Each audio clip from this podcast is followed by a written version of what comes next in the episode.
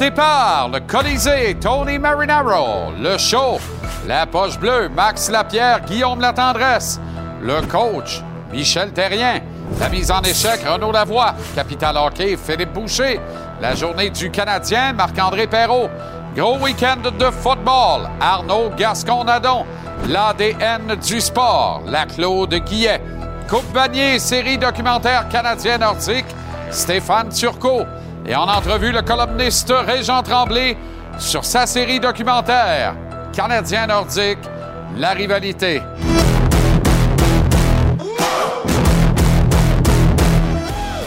Comment allez-vous? Très heureux de vous retrouver. Excellent lundi. Bon début de semaine. Bienvenue à JC. On peint du stock aujourd'hui. C'est l'enfer. J'espère que vous êtes bien installés. Merci de nous faire une place chez vous à tous les soirs comme ça. Et de plus en plus nombreux, nombreuses, chaque jour, vous faites vivre en direct cette émission. C'est formidable. Vous voyez apparaître Sa Majesté aux tresses ajoutées, le parrain de la presse sportive montréalaise, Régent Tremblay. On va terminer l'émission avec euh, Régent euh, ce soir. J'ai assisté aujourd'hui au lancement de la série Canadien nordique, La rivalité, une série documentaire en huit épisodes qui sera mise en ligne sur la plateforme Vrai de Club Hélico dès demain. Et euh, c'est une alerte nostalgie pleine et entière. Je vous garantis une affaire, vous ne voulez pas manquer ça. Le Canadien a repris l'entraînement aujourd'hui en vue de la visite des Sharks de San Jose demain au Temple avec Eric Carlson, peut-être candidat à l'obtention du trophée Norris, sans doute en fait qu'il le cru. Le Canadien qui va ensuite partir à la conquête de l'Ouest. Des arrêts sont prévus à Calgary jeudi, Edmonton samedi à une heure intelligente. Manquez pas ça, c'est notre rendez-vous au hockey du samedi soir. Euh, Pepsi, samedi, Canadien. Oilers, le monstre à deux têtes, McDavid et Draisaitl. Le Montréal qui sera Vancouver dans une semaine lundi prochain et Seattle pour le deuxième d'un deux matchs en 24 heures contre le Kraken mardi de la semaine prochaine. On y revient ainsi que sur la victoire de vendredi en après-midi à Chicago et un souper des recrues relativement arrosé avec Marc-André Perrault dans quelques instants. À la Coupe du Monde au Qatar maintenant.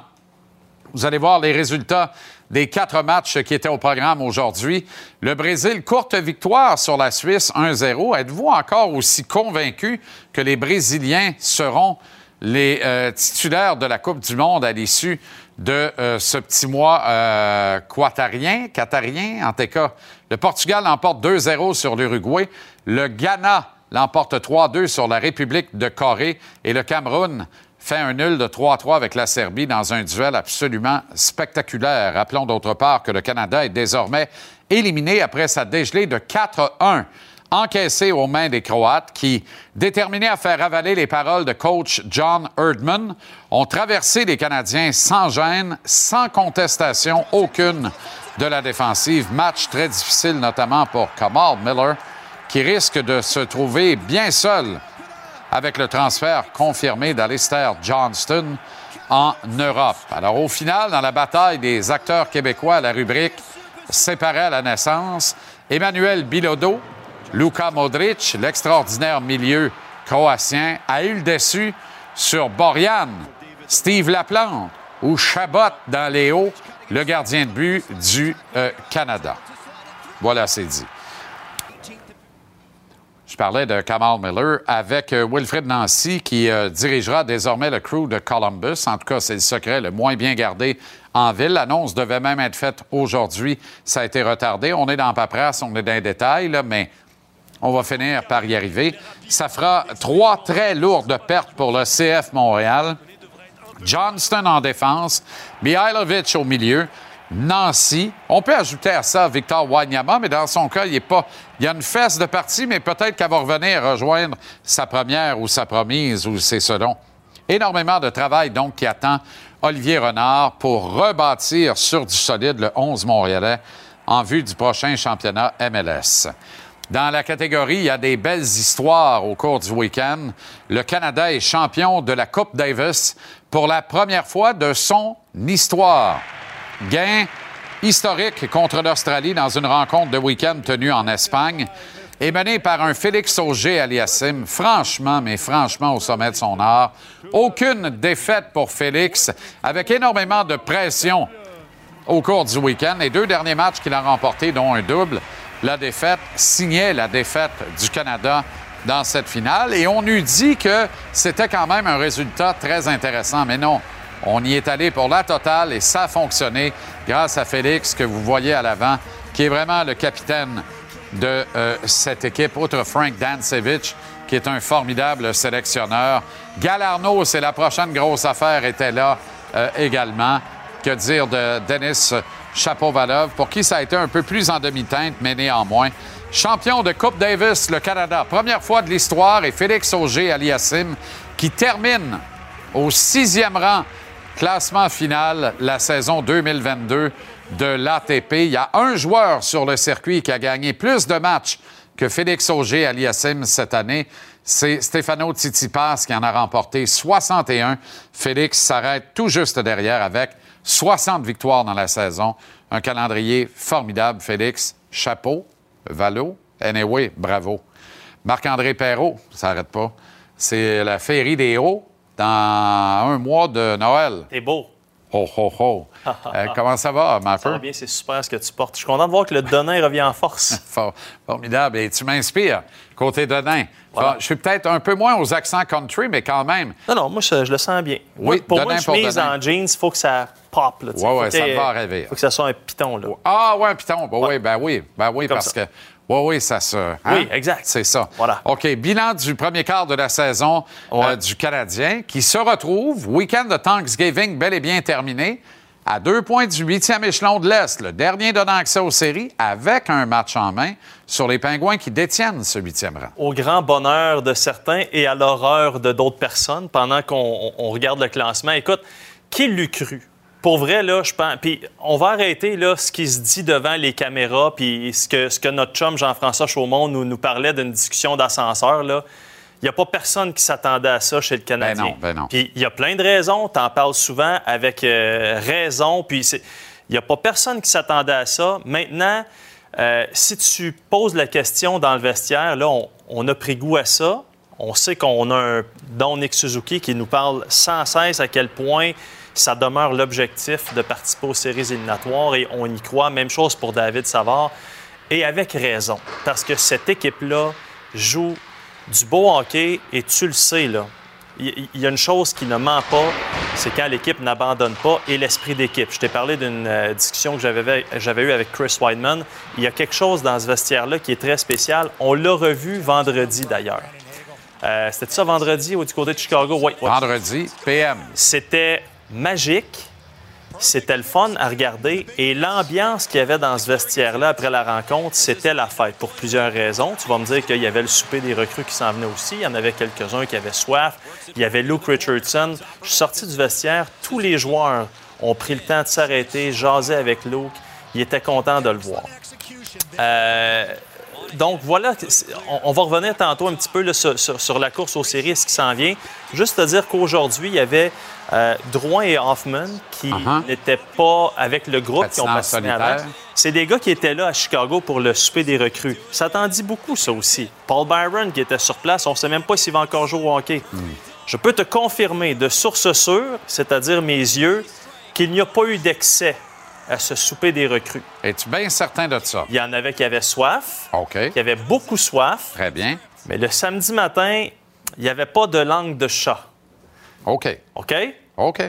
Alors, cela dit, il y avait aussi Sean Monahan qui était sur place et qui a manqué l'entraînement aujourd'hui. Ben, journée de traitement? Journée de traitement. Ça n'en est toujours pas remis? Les fameux traitements, non, non, c'est pas un mal de ah, tête. non, non, non, non, non. Euh, c'est un groupe qui est sage. Peux-tu t'imaginer deux secondes Caden Goulet ou Nick Suzuki à ramper à terre parce qu'ils sont bien sous? je veux dire, ça, va avec le, le, groupe de joueurs que tu as, le groupe d'individus. Il n'y a pas personne qui a rampé à quatre pattes.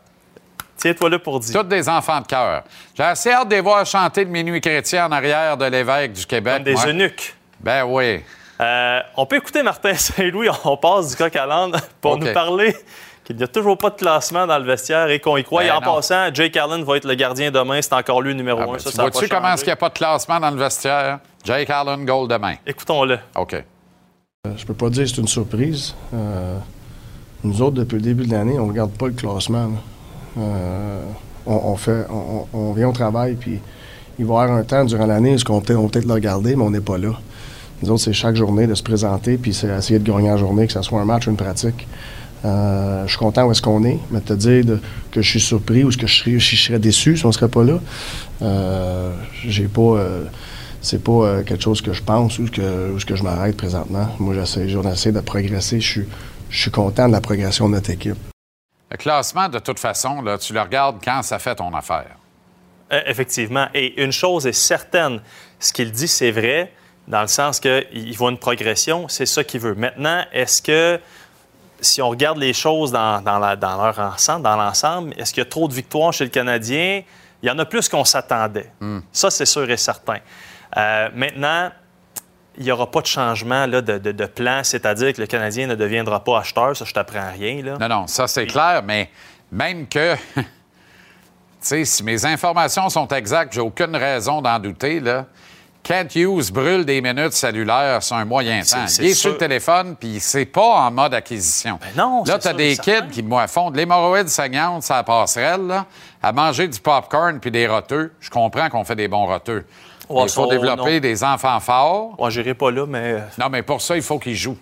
Tu comprends? Ouais, fait que là, il faut peut-être libérer délester un peu la défense, peut-être d'un vétéran, peut-être Joel Edmondson. Tu sais, Kent Hughes a les moyens de retenir du salaire sur Edmondson et cette année et l'année prochaine. ça peut faciliter une transaction. Ce que tu dis s'applique aussi à l'attaque. Présentement, là, puis on parlait de Sean Monahan tantôt, là. C'est un fichu beau joueur de hockey. Là. il y a eu une saison difficile, ses hanches étaient scrap, là, il est réparé. Ce gars-là est collinement intéressant. Bien, mettons que, mettons que c'est enfin le baume qu'on a besoin sur la perte de Philippe Dano, avec un edge de plus offensivement, je pense. Oui, peut-être un Philippe peu moins défensivement. mais imagines-tu imagines ce que Sean Monahan pourrait vouloir dire pour le futur de l'organisation, dans le sens, hmm. il a ramassé un 1 pour l'avoir. Oui. C'est pas impossible qu'il y en ait. Qu'il y en ait un autre en leur passant. ça pourrait être dans son passage. de la saine gestion cette année, là, c'est ça. C'est du génie jusqu'à date. Euh, Kirby Doc change la donne. Kirby Doc, loin d'être impressionnant au centre, devient un fit merveilleux à l'aile. Je ne sais même pas qui c'est qui a pensé à ça. Mais Quelqu'un qui porte le donné à merveille, sans doute. Je touche pas à ça. Ça va bien. Absolument. Ça va bien. Mais on va le ramener au centre, probablement avant Noël. C'est pas ça va se mettre à mal aller. Tu as vu assez dur d'ici le 3 janvier? Ben, on va connaître des passages. C'est là que je m'en allais. Parce que ce matin, j'ai fait développer deux photos avec ma grosse face. Je les ah données à mes enfants. J'ai dit, regardez bien ça. OK parce que vous ne me verrez pas souvent dans le prochain mois. Écoute bien, demain, c'est à maison contre San Jose. En bleu, là, c'est des matchs à la route. Là. Il y en a jusque... Puis là, il en manque un le, 3 décembre à Nashville. Les 16 prochains matchs à partir du 1er décembre, il y en a 12 sa route, dont trois longs voyages ouest canadiens, euh, Midwest américain, puis en Floride. Ça ne sera pas de la tarte. Donc, le 4 janvier, on va se parler, j'espère. Puis là, on va avoir une vraie. Par, message texte. Sans doute. Oh, ben, En tout cas, je, vais me reposer, ça, je te le confirme, le 4. Aussi. Mais euh, on va avoir un véritable portrait beaucoup plus accurate, comme on dit en bon français, de la situation et où est-ce qu'on s'en va. Absolument. Puis. Euh, Absolument. Puis s'il faut être dans le tableau, là, là, Martin va être justifié de dire Regardez, j'ai pris une photo, ça, c'est le classement que je viens d'installer dans le vestiaire. Bien, là, il y a des bonnes chances. Mais est-ce qu'il y aura photo, j'en doute, rendu là? Euh, puis il pourrait même y avoir du mouvement de personnel dans ce processus-là. On va surveiller ça. Personne ne rampait, je répète. Quel excellent travail. Euh, c'est bien gentil de le souligner. Merci. Au revoir.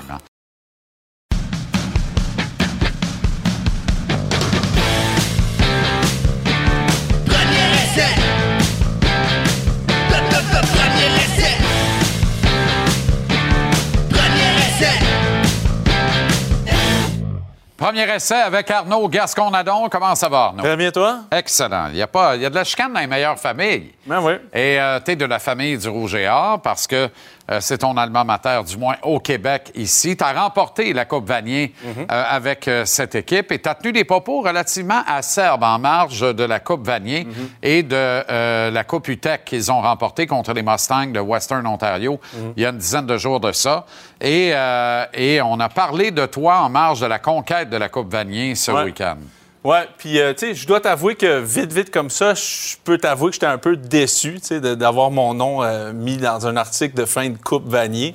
Mais en même temps, là, je te parle vraiment, tu sais, comme, euh, comme ancien de la place. Je pense que je suis content d'avoir fait deux choses dans ce que j'ai fait. Premièrement, je trouvais que, tu sais, l'Université Laval, je t'en ai déjà parlé, c'est pas un camp de vacances. C'est c'est une université très sérieuse, c'est un programme de football très sérieux.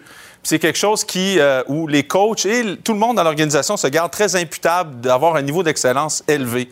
Puis moi, je pense que comme ancien, c'était la meilleure affaire que je pouvais faire pour les jeunes et pour le, le téléspectateur, c'est d'offrir... Essentiellement, ce que tu dis, c'est quand Laval joue, peu importe qui, quand il y a une situation de revirement sur le terrain, il y a automatiquement un joueur blessé qui, dans les faits, ne l'est pas tant que ça. C'est ça. Mais on- ça permet d'avoir de précieuses secondes pour récupérer un peu puis refaire la stratégie pour la suite. C'est ça. Puis tu sais, Et tu as dénoncé ça. C'est ça. Puis en réalité, moi, ce que je viens, quand je suis ici sur ma plateforme, c'est de faire la promotion du football, de faire la promotion du développement chez les jeunes, mais aussi de tenir toutes les institutions, les plus grandes institutions, les plus grandes institutions euh, imputables de leurs gestes, puis imputables de l'excellence qu'ils représentent. Puis moi, je trouvais que c'était important de faire ça. Puis après ça, de deux, c'était de motiver les jeunes, d'aller voir les jeunes, puis dire êtes-vous capable d'aller à Western Ontario? Êtes-vous capable d'aller battre à la Coupe Vanier, quelque chose que vous n'avez pas fait depuis quatre ans? Vous, êtes, vous avez de la difficulté à sortir du Québec depuis les dernières années. On se faisait challenger beaucoup par les entraîneurs à l'Université Laval pour garder le niveau d'excellence. Tu sais, Glenn, ça fait plus de 15-20 ans qu'il essaye de motiver cette équipe-là à chaque année, qui de plus en plus a le ventre plein et continue à réussir à le faire. Donc, de moi, de l'extérieur, d'un ancien qui dit Les gars, est-ce que vous êtes prêts à faire ça? Est-ce que vous êtes capable d'aller jusque-là? De mettre vos bottes de travail, puis d'aller jouer avec du sang sur le chandail, d'être les agresseurs sur le terrain, quand vous avez tout pour vous, là, les plus beaux casques, les plus, les plus belles infrastructures, les meilleurs coachs. C'est pas simple faire ça. Puis mon nom est sorti, puis je suis, con- je suis content si j'ai pu contribuer à la motivation de ces jeunes-là. Ça a été tout un exploit, les deux derniers matchs. Je le dis depuis la semaine passée. Le match contre Western, pour moi, était symbolique d'une équipe qui s'est levée, qui a été l'agresseur. Puis encore une fois, contre Saskatchewan, ça a été un match presque parfait, pas de revirement. Euh, ils ont joué leurs deux meilleurs matchs de football que je les ai vus jouer depuis plusieurs années dans des environnements Ah, je suis hostiles. d'accord, je suis d'accord. C'était toute une performance de l'équipe au complet dans les deux derniers matchs les plus importants. Euh, Puis ça, je suis, je suis extrêmement content de, de voir cette équipe-là performer de la façon qu'ils ont fait. le privilège de disputer en plein air le dernier match de l'année, mais sans que Dame Nature ne s'invite comme étant le joueur du match, puis pas pour les bonnes raisons. C'est arrivé souvent dans le passé, ça arrive souvent, malheureusement, au football canadien. Là, on avait une température de mi-octobre à London, en Ontario, faisant un temps magnifique. Ça a permis la- à la créativité d'être exploitée au maximum. Ça a permis au talent de s'exprimer sur le terrain. Ça a donné un match de près de 400 verges par la voie des airs pour Arnaud Desjardins. On ne voyait pas ça des matchs de 400 verges au football universitaire, même en septembre quand il faisait bien beau il y a 20 ans. On le voyait, mais très rarement. Quand on voyait 400 verges, c'était souvent au sol. Je me rappelle d'un demi à l'attaque de Montréal qui avait battu Laval comme ça en courant à outrance à travers nom, oui. le front défensif. On se rappelle de ça sous Jacques Morway. Dussault. Alors, Morway. Exact, Joseph. Joseph Alors là, on a eu l'expression du talent, la ballon, le ballon airs. C'était spectaculaire. Vais te dire de quoi? Tu sais, j'a- j'amène pas de comparaison parce que pour moi, ça demeure deux sports. Mais on a eu un classique Michigan-Ohio State en fin de semaine, Ouais. mais on n'a pas du tout à rougir au Canada de la qualité de ce match-là. Il y a eu presque 1000 verges d'attaque, Jean-Charles. Pour Exact. dire, là, il y a eu 500 verges du côté de Laval, 430 et quelques verges du côté de Saskatchewan. La balle là, d'Arnaud Desjardins, Arnaud Desjardins a presque lancé pour 400 verges dans un match de la Coupe Vanier, 75% de complétion. On a parlé de- de- d'Arnaud cette année, on a parlé de Jonathan aussi, hein, le, gros talent de quart de Montréal. On a beaucoup parlé de Kevin Mittal, qui est, qui est probablement le joueur à l'attaque, l'arme à l'attaque que j'ai vu la plus dominante, honnêtement, Ah, depuis longtemps. dominant. Même pour te donner un, un petit, euh, un petit, euh, une petite anecdote par rapport à Kevin Mittal, c'est le seul fait saillant que j'ai regardé au complet dans les dix dernières années collégiales à André Grasset. J'avais la gueule à terre, Hmm. puis le gars, il avait 18 ans, il avait joué receveur, ailier rapproché, ailier espacé et ailier défensif. J'étais comme, OK, là, on est ailleurs. Là. On Tout est ça ailleurs. dans le même après-midi. Là. Ah, écoute, c'est Un joueur au bureau. C'est un joueur extrêmement dominant. Puis, j'étais- puis Arnaud aussi a joué un match extraordinaire. L'attaque du Rouge et Or dans les deux derniers matchs Formidable. a vraiment soulevé cette équipe-là. était inarrêtable. La balle qu'on a vue d'Arnaud Ah. en fin de match, là, avec cinq minutes à jouer, c'est ça le ton d'agresseur que je voulais qu'on voit. Puis on l'a vu, c'était merveilleux. Et Jacques Tanguay, celui qui a rendu possible tout ça euh, à Québec, Mhm. me confiait à BPM Sport à la radio ce matin en entrevue que son leg le plus précieux pourrait être une création d'une division 1 pan-canadienne, un grand commanditaire aérien. Nous sommes rendus là. La balle voyage, il est temps que les kids voyagent aussi. Ah, Saskatchewan, on veut voir ça plus qu'une fois par euh, trois ans en match de la Coupe Vanier. Même chose avec les bons vieux bisons du, Ma- du Manitoba, UBC, Ouais. les Dinos de Calgary. Il y a des grands programmes au Canada. Faut- Western, on veut voir ça. Montréal, Québec dans le lot. Puis let's go, on y va. Oui, parce que, tu sais, je veux dire, on. C'est un peu à ça à quoi pourrait ressembler une division 1 universitaire. C'est quelque chose pour lequel moi je pousse beaucoup sur, mes plateformes, que j'aimerais ça, que, que puisse voir ça un jour dans ma vie. Je pense que plus les plateformes comme TVA Sport et d'autres au Canada pourraient s'investir dans présenter ce sport-là, qui, comme tu dis, est extrêmement divertissant, va faire en sorte que l'argent va suivre un peu le divertissement. Puis les jeunes, ce qu'on veut voir, là, on dira ce qu'on voudra, c'est des étudiants athlètes, mais ce qu'on veut voir, c'est des athlètes. On veut voir les athlètes performer au bout de leur performance, être au bout de la sueur, tout ça. Puis c'est ça qu'on veut voir. Puis il y a des options. Il y a une division 1 pan-canadienne. Il y aurait combiné l'Ontario avec le Québec, comme qu'il y a déjà eu. Il y aurait 16 équipes en deux divisions. Ça pourrait être un show extrêmement cool de Ottawa au Québec jusqu'à l'Ontario. On fait Mm. des matchs hors conférence, mélanger les deux. Le but, finalement, dans tout ça, c'est que le téléspectateur, comme tu dis, a le meilleur spectacle possible. Exact. Puis ça va transposer vers la meilleure expérience possible du jeune. Ce qu'on veut faire, c'est relever le niveau de jeu. On veut que les jeunes Canadiens aient la meilleure expérience de football universitaire qu'ils puissent avoir. Puis ça passe par ça qui va niveler un petit peu le, le- le niveau vers le haut. Comment les. euh, je m'en vais dans la NFL rapidement en terminant. là. comment les Corbeaux ont pu échapper le match contre les Jaguars de Jacksonville? D'ailleurs, les Jags et les Chargers de LA qui y vont pour un converti de deux points en évitant la prolongation en fin de match. Dans les deux cas, le résultat, c'est une victoire. Ça en prend des grosses. Doug Peterson, qui est le maître des convertis de deux points à des moments extrêmement cruciaux. hein, on s'en rappelle de leur victoire au Super Bowl. C'est le meilleur match à vie de Trevor, Ar- de Trevor Lawrence. Je pense que c'est le. Trevor qu'on a toujours espéré. Regardez à la maison, là, si- je ne sais pas si on va remontrer cette séquence-là pour le deux points. C'est une stratégie parfaite pour la zone début où on, on- on amène un receveur en motion pour un peu voir deux choses. Une, est-ce qu'on veut, est-ce que c'est couverture homme à homme de l'autre côté ou est-ce que c'est couverture de zone? On veut voir comment la défensive s'ajuste. Mais on veut aussi créer des angles. Trevor Lawrence, même s'il n'y avait pas le bon jeu contre la bonne couverture, il va avec son receveur de passe préféré qui convertit pour un deux points. C'est, très excitant à voir ces, ces matchs-là. C'est de plus en plus fréquent. Je pense qu'on est rendu à peu près à 60% de complétion pour un deux points en zone de but. On va avoir plus de deux points et moins de, points après toucher. Donc, ça va devenir. Ils en parlaient même de changer les règles hein, pour faire un deux points obligatoire. Qui sait si la NFL va pas aller vers ça directement? là? OK. euh, et les Jets ont gagné en assoyant euh, Zach Je pense que Wilson. c'est fini pour Zach Wilson. Ben, on l'a vu pour la dernière fois, j'ai l'impression, Je- cette saison, à moins d'une litanie de blessures. Victoire des Bengals également Ouais. euh, sur la route, sans Chase et sans Mixon. Très Alors ça, c'est une victoire énoncée pour Cincinnati. On aura l'occasion d'en reparler plus tard cette semaine, mon cher Arnaud. Merci beaucoup.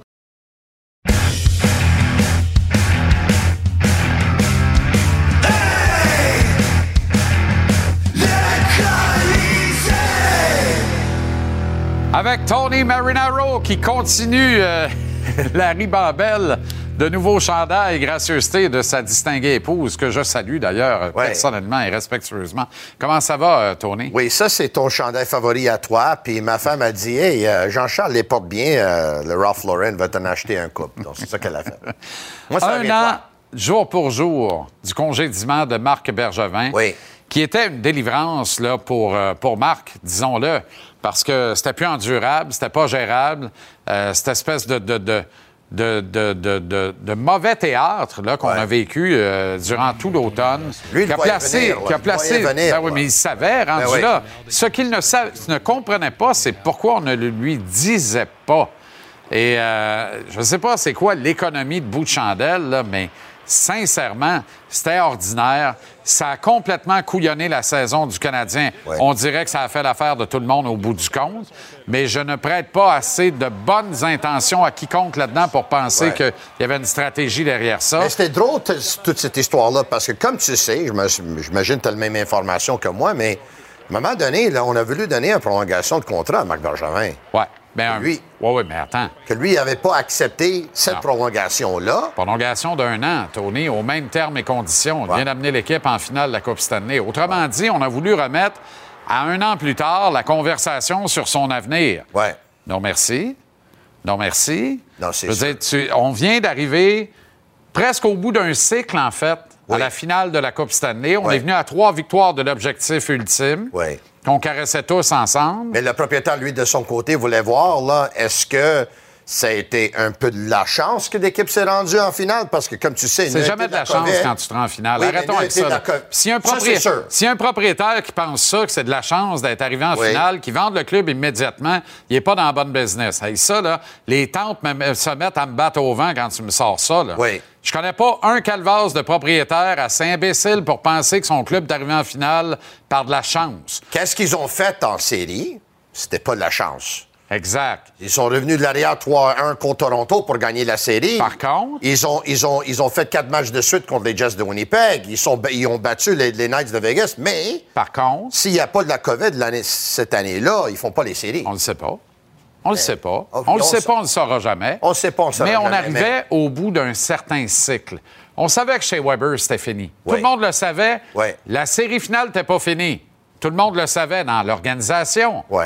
On savait que Carey Price, euh, on avait atteint ce qu'on pouvait atteindre, puis là, ça ne pouvait que redescendre à cause de problèmes récurrents, de blessures récurrentes. À partir de ce moment-là, là, on était placé devant un choix. Ouais. On recommence un nouveau cycle avec le même directeur général. Il a déjà été là depuis neuf ans et demi. Exact. On a Donc, déjà un- prolongé son contrat à quelques Donc, c'est un contrat de 4 minimum, idéalement 5. Ouais. Ou bien on comprend que la job dans, pas de relations publiques, mais la job dans le public est faite, si bien que, indépendamment de la finale de la Coupe Stanley, dès que l'équipe va connaître un creux de vague, ça va devenir invivable. Puis on s'exposait, en donnant une extension de contrat de 4-5 ans à Marc Bergevin, de devoir le payer à rien faire pendant trois des cinq années Oui. parce que la chaleur elle serait devenue trop suffocante à Montréal. Autrement dit, on avait conclu qu'on était mûr pour un changement. Puis ça, là, tu sais quoi? J'ai bien du respect pour ça. J'ai aucun problème avec ça.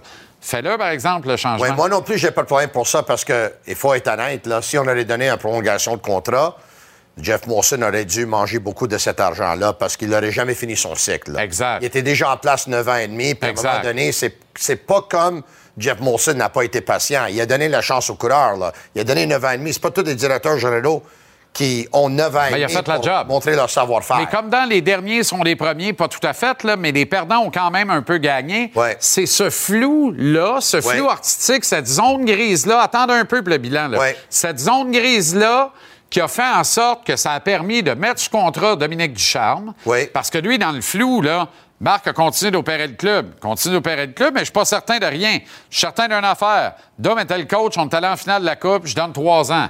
Fin de l'histoire. Si on règle le cas de Marc Bergevin immédiatement dans l'entre-saison, est-ce que Dominique Ducharme obtient la faveur des nouveaux patrons et un contrat de trois ans? Pas certain de ça, Tony, moi. Je suis pas certain. Ben, mais t'as pas eu ta réponse en février dernier? On est en novembre, là, tard en novembre. Ça n'a pas pris trois mois que Dominique Ducharme était parti. Non, non, alors mais- que Kent Hughes, comme dans Les Fous, change comprends. pas d'idée. Il y y a juste Les Fous qui changent pas d'idée. Kent Hughes avait dit on touche à rien, Dominique Ouais. Ducharme peut dormir tranquille Mais cette année. Il n'y a personne qui aurait pu prédire le fait que euh, Dominique, en arrière du banc l'année passée, la fiche aurait été une catastrophe. Donc, si Marc Bergevin aurait signé une entente à long terme, je suis convaincu que son coach aurait toujours été Dominique Ducharme. C'est ça la discussion? Ouais, mais, mais attends une minute, là. Ce que je te dis, là, c'est que enlève les 7-8 premières victoires rapides de Martin Saint-Louis. Oui. Le reste de ces 37 matchs, là, les Ouais. 27 derniers matchs, sa fiche n'est pas meilleure que celle de Dom Non, Ducharme. là. non. Tu comprends? Non, non, Alors, il n'y a, pas- il y a pas un coach qui aurait gagné avec ce club-là l'année passée. Non, parce que Faut-tu c'était je te pas rappelle un bon que, club. Ils ont, que je te ils ont rappelle échangé que... leurs meilleurs Ben ouais. beaucoup de, bo- de bons éléments. Ben oui, faut-tu que je te rappelle que Cam, East Coast League Ellis, s'est habillé pour le voyage en Floride au temps des fêtes l'année passée? Voyons donc. Oui. Qui va gagner avec un club comme ça? Mais pas seulement ça. Martin Saint-Louis n'avait pas le droit à un camp d'entraînement. Il connaissait pas ses joueurs. Donc, Exact. lui, les premières deux mois, c'était comme un genre de camp d'entraînement pour lui apprendre ses joueurs, leurs forces, leurs faiblesses. Non, non, mais je suis pas en train de te dire qu'on n'est pas mieux nanti avec Martin Oui. Saint-Louis. On est en business, puis je suis content, puis je m'en passerai pas, puis j'espère Oui. qu'il va coacher ici 10 ans. Moi aussi, On je fait un l'espère. maudit bon dossier de régler. Je veux juste te dire que la confusion dans laquelle on a bien voulu plonger l'organisation en mettant pas les données claires au cours de l'été, ben ça a ruiné une saison, mais ça a donné Slavkovski. Fait que tu dois être heureux. Moi, qu'est-ce que je vais en parler aujourd'hui? Parce qu'évidemment, ça fait un jour, à- euh, ça fait un an, jour pour jour, que Marc Bergevin a été relevé de ses, ses fonctions. Marc Bergevin a toujours dit, moi, là, je ne mettrai pas le Canadien dans une mauvaise position. Quand je serai parti, là, je veux m'assurer que le Canadien soit vraiment dans une bonne Ouais. position pour le prochain qui va prendre euh, euh, la relève. Donc, Et alors que tout fait- le monde pense qu'il a menti, voici les preuves qu'il n'a pas mais menti. il, a fait des, il a fait des bons coups, dont les points positifs, on va regarder ça. La transaction, évidemment, pour acquérir Nick Suzuki. Ça, c'est transigé Max Pacioretty au, au Vegas, au Golden Knights de Vegas, en retour de Thomas Tatar, Nick Suzuki, puis un choix de repêchage qui me semble a été ordinaire. Le contrat à Nick Suzuki, un contrat à long terme, à 7,8. Sensationnel. 7,8. Imagine, Oui, encore ça- 7 ça ans fait- après Ça cette fait moins d'un un an. Il y a quelqu'un de l'athlétique, Dominic Lecition, qui a dit que selon lui, c'était le neuvième plus pire contrat dans toute la Ligue nationale. On vient de voir là, que Marc Bergevin avait vu juste. La sélection de Cole Caulfield de repêchage, il faut donner aussi beaucoup de crédit à Trevor Timmons et à ses Absolument. hommes. Absolument. Mais le dernier mot appartient à Marc Bergevin qui lui a dit oui, OK, on y va. Et les jeunes défenseurs, Gouli, repêché, Harris, repêché, Struble, repêché, Logan Mayou, dans la controverse, repêché, et Harper Jackay, signé Invité. comme invité parce que lui, il n'a jamais été repêché. Et, euh, et le duo Allen Montembeau, qui est un bon duo dans les circonstances. C'est pas une équipe qui va aspirer la Coupe Stanley. Ils sont ici. Donc, ça, c'est les bons coups de, de Marc Bergevin. Si on regarde les Ah, mauvais Il y en a d'autres maintenant- aussi, là. Dis-moi. Il y en a d'autres aussi. L'acquisition de Joel Edmondson, pour moi, c'est une excellente acquisition. Oui. La transaction chez Weber, Piquet Souban, là, il reste plus rien de ça. Mais c'est devenu quand même une bonne transaction. Non, mais la raison pour laquelle il on ne mentionne pas, c'est parce que c'est... c'est- Qu'est-ce qu'il a laissé au gars euh, chez Weber? Il, il a Non, pris non, sa je comprends, retraite. là, je comprends, comprends. L'héritage, c'est-à-dire, Ouais, il reste quoi dans la place Qu'est-ce qu'il a laissé? Oui, il a laissé. T'as raison. C'est vrai, il a laissé Dvorak, il a laissé David Savard, il a laissé Joel Edmondson. Absolument. Puis il y, a, il y a des gens qui vont dire, mais euh, Josh Anderson, c'est toujours des joueurs qu'à un moment donné, tu attends, échanger si tu veux. T'as donné qui? chercher des T'as- joueurs de T'as premier donné qui pour Josh Anderson? Galchenyuk. Ah, euh, Domi. Max Domi. Domi. Prendrais-tu- Domi, Domi Prendrais-tu Domi, prendrais-tu Domi ou Anderson à soir, là? Josh Anderson. Ben oui. Quand t'as donné Galchenyuk puis t'as entré Domi, t'as fait un move extraordinaire. Oui, Domi avait Quand- connu une saison de 72 points ici. Oui, mais quand tu l'as pas signé long terme en faisant sauter à la banque après la saison de 72 points, malgré ce que tout le monde, même moi, on réclamait, ça, c'est de l'intelligence au jeu aussi. C'est, Ouais. Tu sais quoi? Il m'a donné 1,5 de plus par année pendant 8 ans s'il me score 72 points cette année. Je veux juste qu'il le refasse une deuxième fois. Bergevin savait qu'il ne le ferait pas deux fois il y a beaucoup de personnes qui n'aiment pas le contrat de Josh Anderson parce que c'est un contrat de 7 ans à 5,5. Ouais. Mais il faut dire, faut dire que 5,5 pour un gars qui est dans la mi-vingtaine, c'est pas la fin du monde. Ah Non, non attends une minute. Là. Pas la fin du monde. On parle de Josh Anderson comme quelqu'un qui alimente les conversations d'un rumeur de transaction. Il n'y en a pas bien bien des gars avec encore 50 contrats à 5,5 en avant d'eux autres qui alimentent les rumeurs de transaction dans la Ligue nationale. Et lui est au cœur de certaines discussions. Ça veut dire qu'il y a quand même un intérêt. On sait. On l'a peut-être glorifié couvert d'or un Ouais. peu trop, Oui. mais certainement pas trop. Jamais comme Gallagher. Oui, les mauvais coups maintenant, on va en parler. Les signatures de Cole Osner, qui évidemment, ils ont fait euh, le buyout. Euh, Mike Hoffman, qui est encore avec le Canadien. C'est arrivé Mais deux ans trop tard ici. Mais si jamais ils réussissent à l'échanger et avoir un choix de première ronde, là, ça serait pas si pire que ça. Le nouveau contrat à Brendan Gallagher, malheureusement, on l'aime tous, mais il faut se rendre à l'évidence que Gallagher, là, Je suis il reste pas beaucoup de gaz dans, dans- dans la voiture. Je suis d'accord. Euh, transaction et contrat pour Jonathan Drouin. Ça, malheureusement, ça n'a pas bien été. Le choix de Kotkaniemi plutôt qu'un choix de Brady Kachuk ou Quinn Hughes. D'accord. Et euh, la ludeur des contrats de Weber et Price, mais ça, il faut dire... Vigoureusement désaccord avec ton dernier point. Vigoureusement désaccord avec ton dernier point. La lourdeur des contrats de Weber puis Price t'a donné trois victoires de plus pour une Coupe Stanley. Finale de la Coupe Stanley. Puis une fois que ça, ça a été réglé, tu as eu de la lourdeur un an sur Price pendant que Weber était LTIR. Puis là, c'est Price qui est LTIR. Lâchez-moi la lourdeur, c'est les assurances qui payent. Il n'y a pas de euh, danger puis ça t'empêche pas d'avoir de les bonnes assurances qui payent. Fait que Mais tout est correct. Je suis en désaccord sur le contrat de Carey Price parce que payer 10,5 pour Carey Price dans le temps, c'est facile de parler aujourd'hui. Je comprends. Il avait gagné des quatre trophées individuels. Mais toi, tu savais, comme moi, je savais que la Ligue nationale s'en allait vers les Exact, jeunes et la vitesse et l'offensive. Exact. Puis donner 10,5 à Carey dans le temps, pendant 8 ans, 84 millions avec une clause de non-mouvement, ça a été une erreur. Oui, mais Parce Marc- mieux d'investir cet argent-là dans des attaquants. Mais rappelle-toi le contexte. L'été où il a donné ce contrat-là à Carey Price, il aurait pu faire sauter à la banque dans une transaction et repêcher Jake Ottinger, qui a été repêché le même été. Tu Ouais. comprends? Ouais. Au lieu de faire ça, on n'a pas repêché Ottinger, on a passé sur Ottinger parce que on a décidé de faire notre lit avec Carey Price en disant c'est lui qui va nous gagner la Coupe Stanley. Ça, là, tous les goûts sont dans la nature. Il y a un flou là-dessus Oui, aussi. mais c'est c'est qui Mais les je suis gardiens- d'accord avec toi. C'est qui les gardiens buts qui te font gagner la Coupe cette année? Tu sais, même Vasilevski, il était, il était incroyable. Ouais. OK? Il était incroyable. Mais il était même incroyable l'année passée, puis Ben, il n'a pas gagné. Parce écoute bien, il a gagné la Coupe avant de C'est la faire meilleure équipe qui la gagne. Oui. C'est la meilleure équipe qui Exact. la gagne. Donc, euh, les meilleurs... Écoute, quand on s'en va pour les gens qui jouent la bourse, moi, je la joue pas. OK? C'est pas facile à faire. Mais quand t'es haut, Sell high, buy low. souvent, Exactement. Exactement. C'est pour ça que ça Monahan... a pris beaucoup de courage à pour ça échanger que- Carey Price. Absolument. C'est pour ça que Monahan va partir avant le 3 mars. C'est exactement pour Et ça ce qu'il va serait partir formidable avant le 3 mars. qu'Edmondson parte cette semaine. Et Il faut Hughes- faire de l'air dans la brigade faire jouer Kid. Kent Hughes qui vient de dire à notre collègue Anthony Martineau, qui en passant a fait un job incroyable en fin de semaine pour se rendre là, pour voir le match de Boston University, pour interviewer Kent Hughes qui dit C'est sûr et certain, j'aimerais ajouter un troisième. Toi, tu m'as demandé combien de choix t'en veux-tu dans la première ronde? Ils ont déjà deux, mais Kent Hughes t'a Il dit. va en avoir un troisième. Il veut au moins un troisième. Est-ce que c'est pour toutes les appeler? Pas certain de ça, Non, par exemple. Pas pour tout. Michel Terrien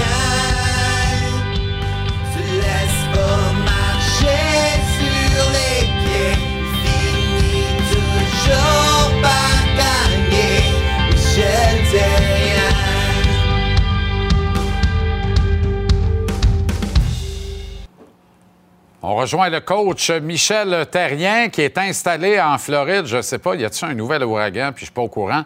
Euh, est-ce qu'on est en mesure d'avoir l'image de coach? Coach, est-ce que tu m'entends? Oui, je t'entends. Ah, ben le son est très bon. Le son est très bon. Paraît que l'image est un peu floue, là. Euh, t'as pas, t'as pas, t'as pas décidé de nous faire la chronique en costume d'Adam, toujours?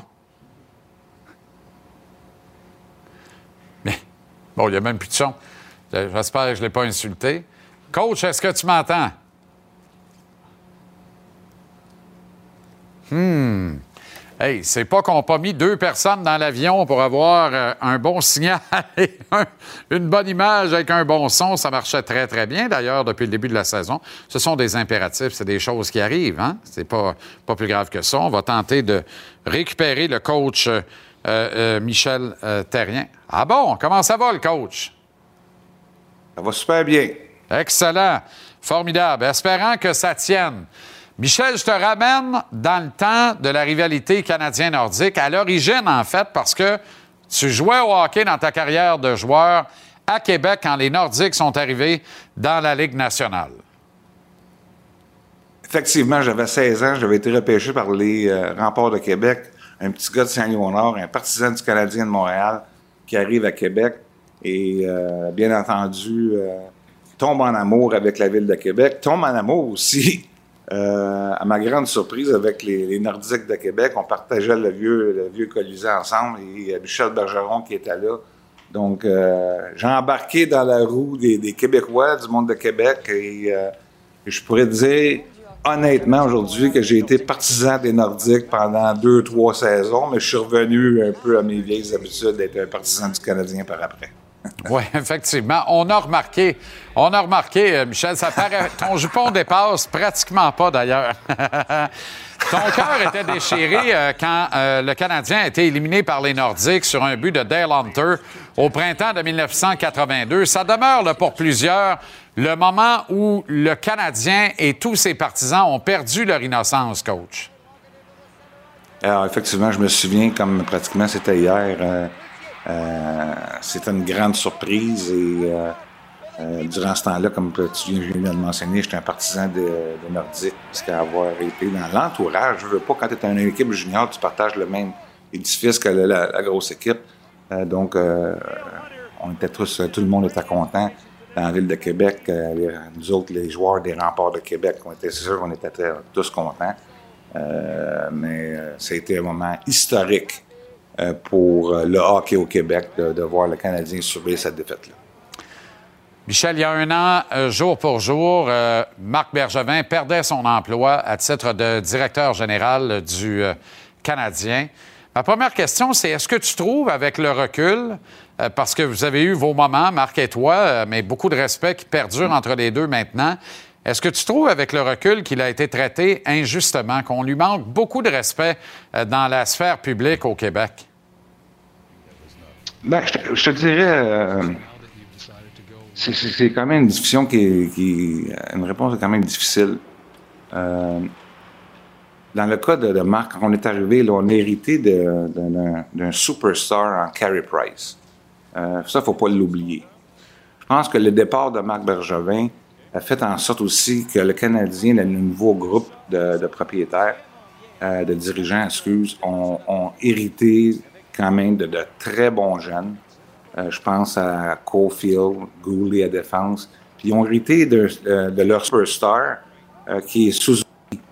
Tu bâtis avec des superstars. Et euh, je pense que l'héritage de Marc a quand même amené. euh, il y a beaucoup de stabilité au niveau des jeunes. Il y a beaucoup de bons jeunes à travailler. Et c'est un bel héritage que le nouveau groupe euh, qui sont là présentement ont à travailler avec. Et il faut quand même lui rendre euh, beaucoup de crédit pour ça parce qu'il est parti, puis euh, comme qu'il aurait fait que s'il aurait été là, il voulait s'assurer que l'équipe ait une continuité. Euh, Peut-être qu'il aurait voulu continuer encore pendant 4-5 ans, mais ses décisions, même si peut-être sa décision était prise qu'il voulait partir, mais qu'est-ce que je retiens, c'est que jusqu'à la fin, JC, il, il a continué à manager son club comme s'il restait là. Il aurait pu bien donner ses premiers choix d'aller les jeunes. Au contraire, je pense qu'il voulait avoir une continuité. Puis il faut lui rendre quand même il faut lui rendre euh, beaucoup de crédit pour ça. Et un DG qui amène son équipe à trois victoires d'une conquête de la Coupe Stanley. Euh, Qu'on le veuille ou non, c'est difficile d'arriver, euh, Michel, avec un bilan négatif puis retenir un constat négatif de son mandat. Ben, c'est tellement dur de se rendre à la Coupe Stanley. Premièrement, c'est, c'est, c'est un exploit pour faire les séries éliminatoires. C'est tellement euh, difficile euh, dans une série éliminatoire. Euh, tu sais jamais qu'est-ce qui va se passer. Que les Canadiens, est à trois victoires de, gagner la Coupe Stanley. Il faut se souvenir de ça. Euh, du côté de Marc Bergevin, une année, on a passé quand même plus dur aussi de se rendre en finale de la Coupe Stanley, mais avec la perte de Carey Price, suis encore, euh, encore convaincu qu'on aurait été en mesure de, de, de se rendre là, mais on ne le saura jamais. Euh, si tu regardes euh, l'héritage qu'il a laissé, est quand même très bonne. Il faut pas oublier aussi que nous autres, quand on était là, on avait le gun sur la tête. Là, on n'était pas, euh, pas en reconstruction. Fallait, on a pris un club qui a fini 27e, puis fallait l'année d'après, il fallait faire les séries éliminatoires. Ça a toujours été le, mandat qu'on avait d'essayer de, de, de se battre pour faire les séries. Et c'est un mandat qui est différent que quand tu es en reconstruction. Martin Saint-Louis a encore été beaucoup questionné euh, aujourd'hui sur le fait qu'on revient du week-end de Thanksgiving américaine. Son club à deux points des séries avec un match en main, le huitième rang détenu par les Pingouins, mais le Canadien a un match de plus à disputer pourrait les rejoindre avec le même nombre de points en battant les Sharks demain notamment. Euh, comme coach, comment tu trouves ça qu'un coach nous rappelle qu'il n'y a pas de classement dans le vestiaire puis qu'il ne regarde pas ça, le classement, c'est pas important?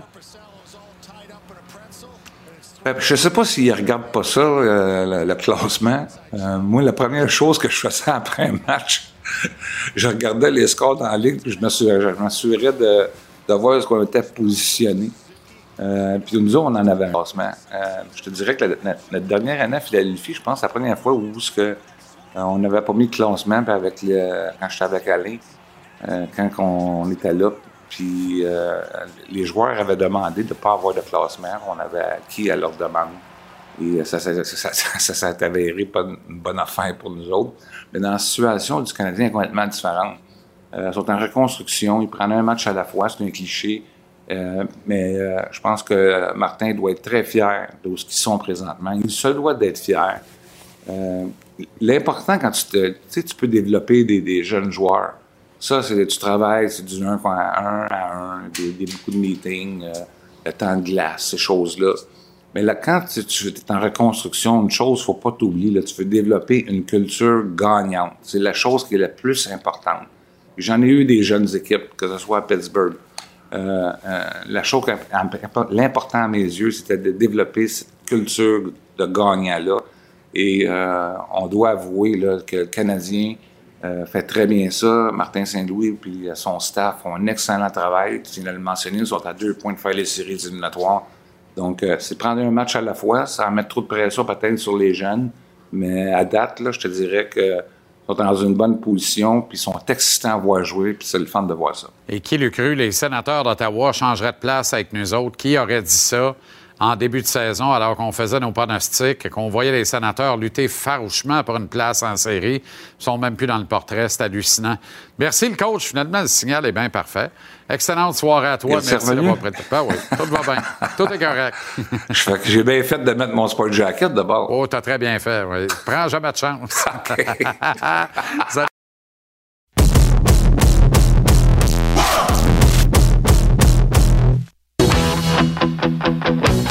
Si c'était la consternation hier dans la métropole, c'était le délire et la joie aujourd'hui dans la vieille capitale.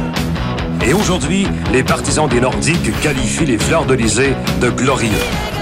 On est arrivé à Québec, il devait être une heure, une heure et demie. Il devait y avoir à peu près 20 000 personnes à l'aéroport.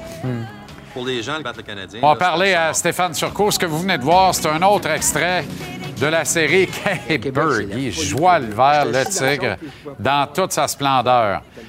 Le Canadien nordique, la rivalité en huit épisodes sur la plateforme vraie de Club Illico dès demain. Un must. Tu peux pas manquer ça.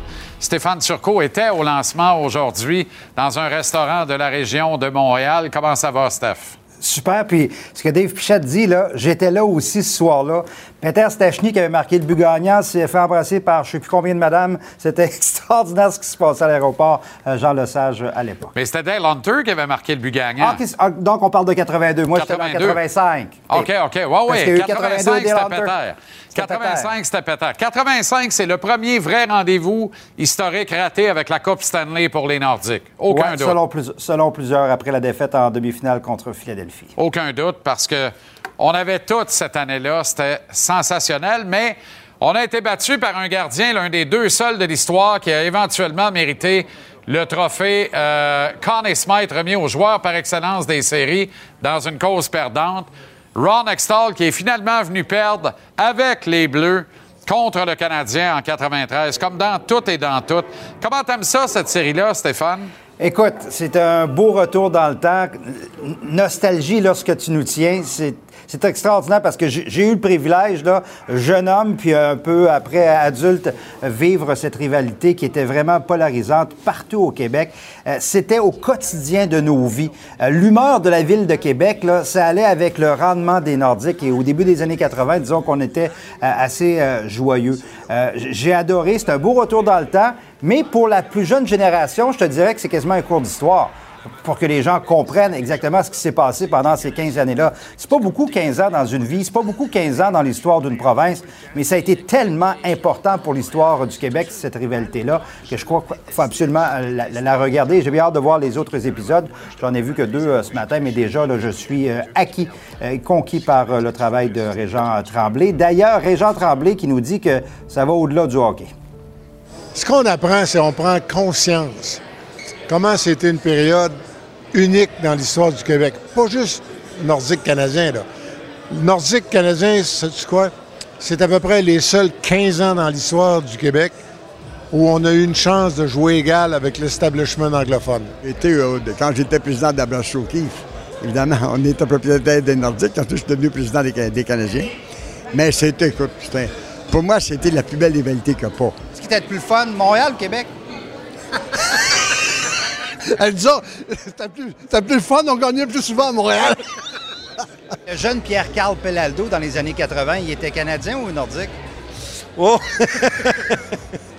J'avoue que j'étais Canadien. Et là là! Ça a changé un petit peu après, là. Il y en a une couple qui pourrait faire du millage avec la dernière clip, juste celle-là. Là. mais, Mais- mais tu on, mais- connaît la suite, mais tu sais, on, on vient d'entendre euh, Pierre-Carl Pellado, qui est le grand patron de, de Québécois, en fait, le tien et le mien. Euh, et son père, euh, le regretté Pierre Pellado, a déjà essayé, en fait, de mettre la main sur les Nordiques. Là, tout n'est pas très clair sur Non. comment, comment il a finalement mordu la poussière, parce que lui, il voulait ce club-là. Ben oui, parce que O'Keefe, en 1988, euh, voulait vendre l'équipe, a vendu euh, l'équipe. Et au début, on cherchait euh, un acheteur. Pierre Pallado a levé la main, voulait acheter les Nordiques à lui seul. Le hic, c'est que Marcel, Au- il voulait que Marcel Aubu euh, se tasse, puis il devenait comme propriétaire et président de l'équipe. Marcel Aubu a refusé. Par la suite, a concocté ce petit groupe Métro Richelieu, euh, le Fonds de solidarité également, la compagnie d'assurance euh, La Capitale, et on connaît la suite des choses. Mais Pierre Palado était extrêmement intéressé à se porter acquéreur des Nordiques de Québec, qui ont coûté en 1988, tiens-toi bien, 15 millions de dollars seulement. Écoute-moi bien, là. Écoute-moi bien. Là, écoute, les tentes me battent au vent. C'est exactement ce qu'on a eu en cash, en plus de pour six joueurs pour Éric Lindros. Cinq ans après, ça n'a aucun bon sens. Ah, aucun bon... Même pas quatre ans après. Même pas quatre ans après. Non, moi, je te dis, si cette transaction-là réussissait, L'histoire est différente aujourd'hui. les Nordiques sont encore à Québec. Je, je- je parle qu'on- je pense qu'on parle ce soir d'un match canadien-nordique euh, ici à côté. Euh, Peut-être même d'un- dos à dos entre Noël et jour de l'an. On s'en Oh! rappelle de ceux-là. Ah, c'est extraordinaire. On s'en rappelle de Les ceux-là. mononcles puis les matantes n'aimaient Ah. pas ça parce que ça chicanait. Ben, ça chicanait. Ça se tapait sa gueule.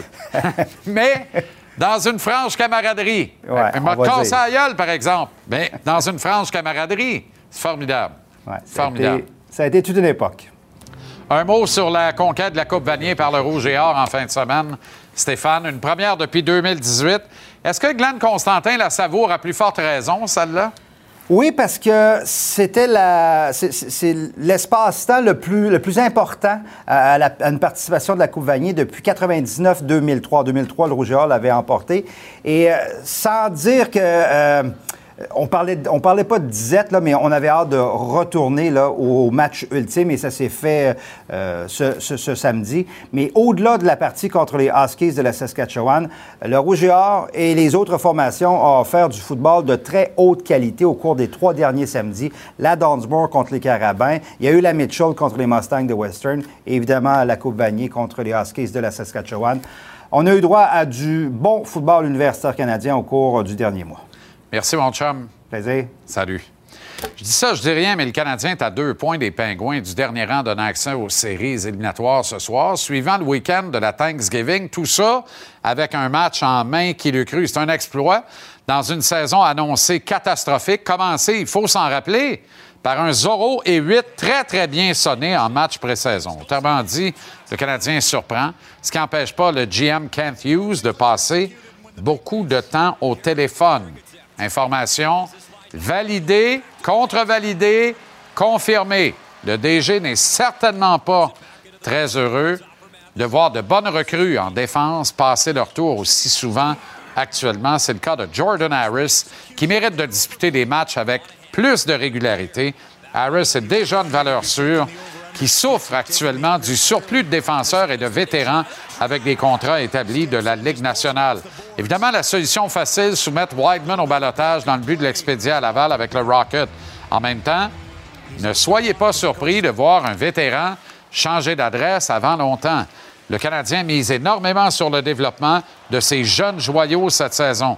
Autrement dit, Montréal n'a pas de souci à investir dans le développement de ses jeunes joueurs. Le DG Hughes ne veut rien donner à ses homologues et obtient généralement beaucoup dans ses transactions, du moins jusqu'à maintenant. Alors, combien il est prêt à investir dans le projet de développement de ces kids en défense? Et nommez-le Jordan Harris. Est-ce qu'il irait jusqu'à retenir la moitié du salaire de Joel Edmondson d'ici la fin de l'actuelle saison, puis aussi lors de la prochaine campagne, alors que ce sera la dernière de, euh, du contrat d'Edmondson?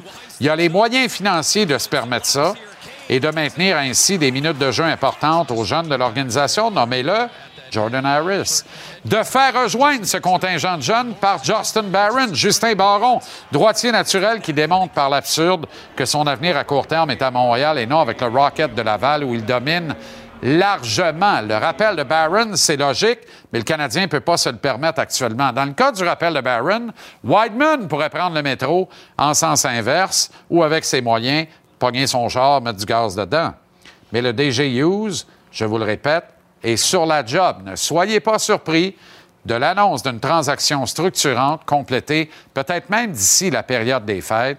Et si Hughes retient assez de salaire sur un Edmondson pour lui permettre d'en obtenir un choix de premier tour en retour, ce serait formidable.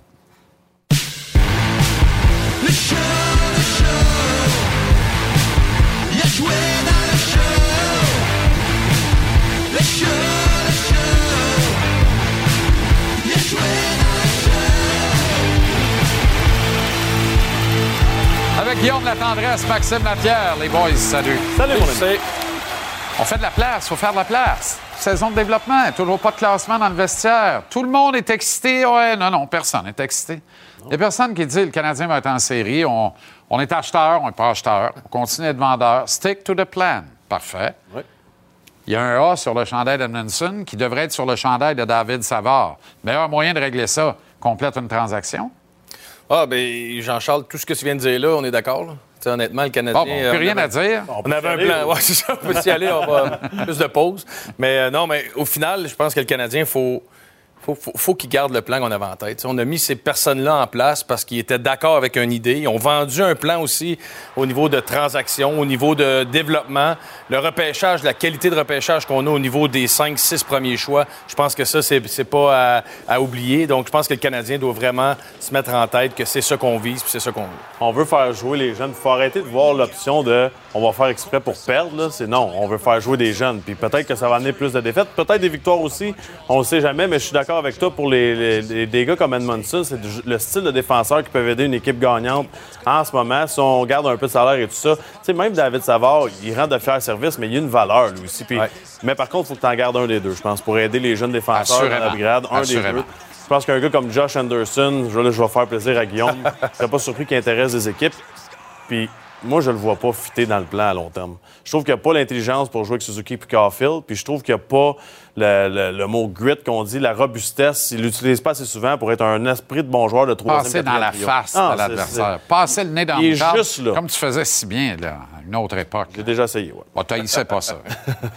C'est sûr qu'il met de la moutarde dans ses roteurs. Pas lui, oui. Ouais, ouais, c'est clair. moutarde, puis chou. Puis, tu sais, t'as dit quoi d'intéressant, là, parce que y a, y a pas. Arrêtez, j'ai faim.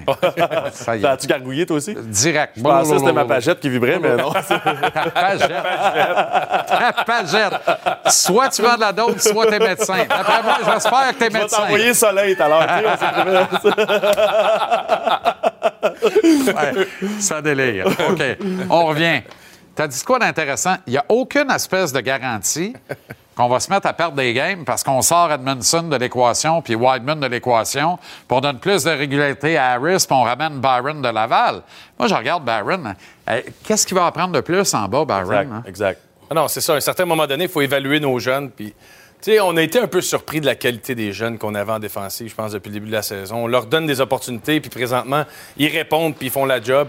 Euh, tout ça avec les- les Suzuki Carfield en attaque. Mais, tu sais, je pense que tout est biaisé aussi par rapport. C'est plus difficile pour Jake Allen, peut-être, depuis un, un petit temps. Mais il reste que la performance des gardiens, pour moi, vient changer un peu pas mal la donne du Canadien. Mais des gardiens qui, sont juste corrects, le Canadien ne se retrouve pas à deux points des séries éliminatoires. Si on est honnête, avec les chances de marquer qu'on donne de qualité, les opportunités de marquer, les surnombres qu'on donne, faut être honnête. là. Si les gardiens sont juste corrects, le Canadien La question est simple. Là. On gagne à cause, est-ce qu'on gagne à cause des vétérans ou des jeunes cette année? C'est les jeunes. Là, sont où les vétérans à l'attaque? On les voit Exact, pas. Là, je m'excuse. exact. À part Monahan, que je trouve qu'il y a un beau potentiel, bon. puis son historique. Il n'y a pas personne qui s'est présenté et a dit on va soutenir les jeunes. là. En même temps, plus on avance dans la saison, vous le savez, plus on affronte des équipes qui se retrouvent dans des must-win. Donc, qui, ont le devoir de gagner un soir donné. Ces équipes-là vont, plus ça va aller, plus vont se préparer contre le Canadien, plus ça va être difficile, parce que le Canadien, viens de le dire, facile à jouer contre. La défensive, souvent, ça peut être un- une belle livre de beurre, puis toi, tu un couteau affilé, puis la livre de beurre est molle. Puis en attaque, c'est l'affaire d'un trio. Là, à un moment donné. Et puis c'est mental aussi, Jean-Charles. Tu sais, là, tu joues 20, 20 matchs, tu une certaine façon d'approcher les matchs. Là, tu te bats pour une place en série en ce moment. Le jour où ce que ça va être fini, ça, puis qu'on va voir que ça commence à être loin, ça change l'attitude, puis ça change la façon de Martin Saint-Louis. Tu peux pas coacher de la même façon. Tu dois encore plus faire jouer tes jeunes. Non, je pense que le Canadien, c'est ça. C'est de faire jouer les jeunes, leur donner des opportunités. Puis, de les- tu sais, puis, tu sais, Jake Allen, il a une belle valeur. là. Tu sais, moi, ce que je trouve plate en ce moment, c'est que Edmondson, est- sa valeur peut-être au plus bas qu'elle n'a pas été dans les dernières euh, deux ans, là, parce que c'est peut-être un peu plus difficile depuis son retour au jeu. Mais il reste que, justement, plus qu'on va avancer vers la date limite, plus que des clubs qui vont être acheteurs, plus que la valeur de ces joueurs-là va devenir énorme parce que ils, ils vont, il y, a- il y a un club qui n'a besoin d'Edmondson en santé puis en forme, puis il y a un club qui n'a besoin de lequel que tu veux. Là, ça va être là que ça va être intéressant de voir euh, la magie de Kent Hughes. là. Il y a un an, on remerciait Marc Bergevin. Est-ce que le mot respect est trop fort ou ça s'impose pour dire merci un an plus tard quand on regarde son héritage? Là, c'est quand même pas banal. Ben, ça- Ouais, moi, je, je me suis jamais caché pour dire que j'ai adoré le travail de Marc Bergevin. Puis euh, je pense qu'il a fait de. Oui, il y a des choses que j'ai moins aimées peut-être, mais je pense que sur un, un règne de 10 ans, quand tu regardes ce qu'il a réussi à faire, c'est l'acquisition de, de Dano, les, les jeunes qu'on est allé chercher, Caulfield, Suzuki, c'est des transactions de Marc Bergevin. Moi, pour moi, euh, je pense qu'il a fait un très bon boulot. Le seul problème, c'est pour moi, c'était Philippe Dano, le contrat de Philippe Dano que j'aurais aimé qu'on lui donne, qu'on le garde à Montréal. Mais rendu là, je pense que c'est euh, un petit détail dans tout son 10 ans. là. Même chose pour moi. Je pense que la perte de Philippe Dano, en ce moment, si on parle de vétérans qui aident les jeunes, c'est lui qu'on avait besoin à l'attaque. Signature de Hoffman, c'est bien lui qui l'a fait? Ouais. Ça, pour moi, c'est une, une grave erreur. Puis 6 ans. Deux ans Anderson. trop tard. Deux ans trop tard. 6 ans Anderson aussi. Ouais. Ouais, mais cinq et demi. Ouais. Cinq et demi. Anderson, il alimente les conversations. C'est weird, là. Avec encore euh, quatre ans de contrat après cette année, il faut le faire pareil. là. Ça veut dire que, tu sais, on s'est trompé, mais moins que peut-être avec Gallagher ou avec Hoffman. Ou, On s'en va la- se commander huit beaux roteux, là. On a parlé de ça, chanceux. là. Oh, du chanceux. Excellente soirée, euh, les boys. Merci infiniment. La Claude, la Claude, la Claude. L'ADN du sport. La Claude, la Claude, la Claude. Elle connaît son sport. L'ADN du sport, la Claude Guillet, comment ça va, Claude? merci Jean-Charles. Excellent. On vient de parler de Joel Edmondson et c'est ton premier point ce soir. Est-ce que le Canadien devrait le transiger d'ici le 3 mars, qui est la date limite des transactions? Pour moi, là, c'est d'ici le 3 janvier, la fin de ce stretch épouvantable avec, euh, quoi, 12 des 16 matchs d'ici le 3 janvier inclusivement sur la route. Oui, la plupart sont sur la route, effectivement. Edmondson, là, je pense qu'on ne peut pas tous être d'accord parce que les points que tu as fait durant ton billet, ce que tu as parlé avec les gars tantôt, hyper valable. Sauf qu'en ce moment, Edmondson offre du 20 minutes. Toi, la façon que tu vois ça, ce que je t'entends, c'est que tu dis donnez-en plus à Harris, faites-leur en jouer du 20 minutes et plus. En ce Garde moment, les deux parrains, là, Matheson et Savard, mets des avec ça. Mais tu sais, l'histoire. Jacky, Kovacevic, ça joue du 15-16 minutes en moyenne. Là, tu les De ferais qualité. passer. De qualité, effectivement.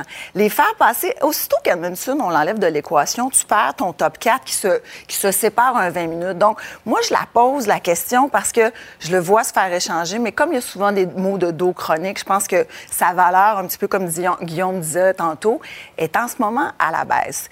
Et lui, étant gaucher, moi, ce que j'aime qu'ils sont encore dans l'alignement, c'est que jusqu'à l'année prochaine, il vaut 3,5 millions, ce qui est très peu pour le type de défenseur, le, type de, jeu qu'il offre. C'est un, jeu qui est plutôt robuste, l'an- l'ancien hockey, le boxeur devant le filet et tout ça.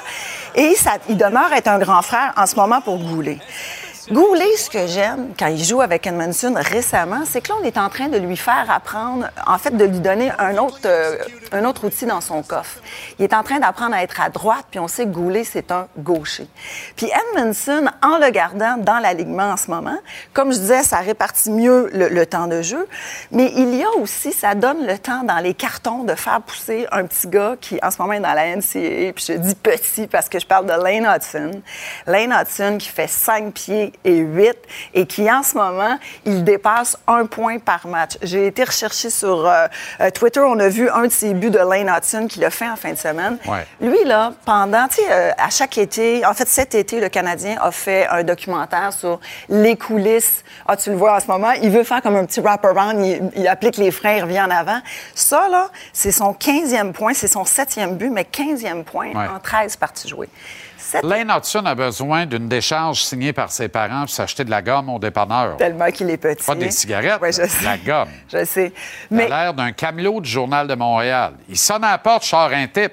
Ouais. Je cherche la pizza. Ouais, on, on va y souhaiter. Tu sais, il y a Tory Krug dans la Ligue nationale qui, en étant très petit, Non, mais il va être jamais sensationnel. C'est ça. Il va 33 ans. Ben c'est ça, c'est pour ça qu'Edmondson, si on le garde encore jusqu'à la fin de l'année, moi je me questionne parce que veut veut pas. Harris, pas d'affaires en hausse si souvent que ça.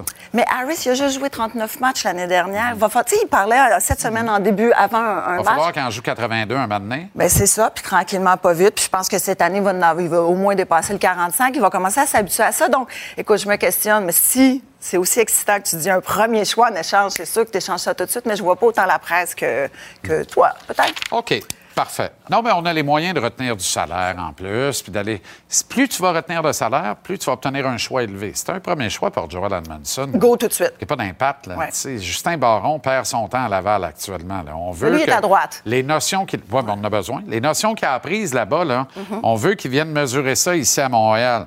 Puis il y a Logan avec Savard, ça a marché. Let's go. Matheson, Jacky. Harris, Kovacevic. Baron est le septième. Euh, Wideman s'en va à Laval ou au balotage. Ou là, tu prends pas le risque, tu le gardes, tu joues ça à 8. Et là, tu as des options. Tout ça s'il n'y a pas de blessés, parce que rappelons-nous, l'année dernière, 14 défenseurs ont été dans l'alignement du Canadien, puis on, joue à 8. Énorme Pas calendrier en décembre. Oui, je le résume, parce que tu on entend souvent que le calendrier ne sera pas le même, puis là, on va Non. faire face à plus d'adversité. Ben, c'est vrai. Ben oui, tout à fait. Euh, octobre et novembre, ce, que le Cana- ce à quoi le Canadien fait face, là, c'est 45% de ses matchs étaient sur la route, donc il était bien à la maison. Mais là, ce qui s'en vient pour le mois de décembre, c'est 73 Ça fait- Ça veut dire que sur les 15 matchs du mois de décembre, il y en a juste 4 au Centre Bell. En fait, ajoute le 3 janvier, qui fait un peu partie de l'équation. Ça fait 75% des matchs. Exactement. 12 sur 16 sur la route. Et rappelons-nous. Pas n'importe aussi- où, là. Ben c'est ça. Rappelons-nous aussi que le début de saison du Canadien, trois matchs sur cinq, c'était contre des équipes qui n'étaient pas en série. Et là, ce qui s'en vient, là, de- moi, je l'ai calculé en décembre, on peut ajouter euh, euh, janvier, mais 11 matchs sur 15, ça va être contre des équipes qui sont en série. Il y a des voyages dans l'Ouest, nos jeunes dont on parlait à la défense. Midwest, Ouest, dans la, péninsule floridienne dans le temps des fêtes. Puis un, un dos à dos sur la route dans l'Ouest, 22h, 22h30, ça change la donne. Donc, euh, c'est pour ça qu'Edmondson, je le retire un peu, ça complète un peu ce que je voulais dire. Merci, Claude. Ça fait plaisir.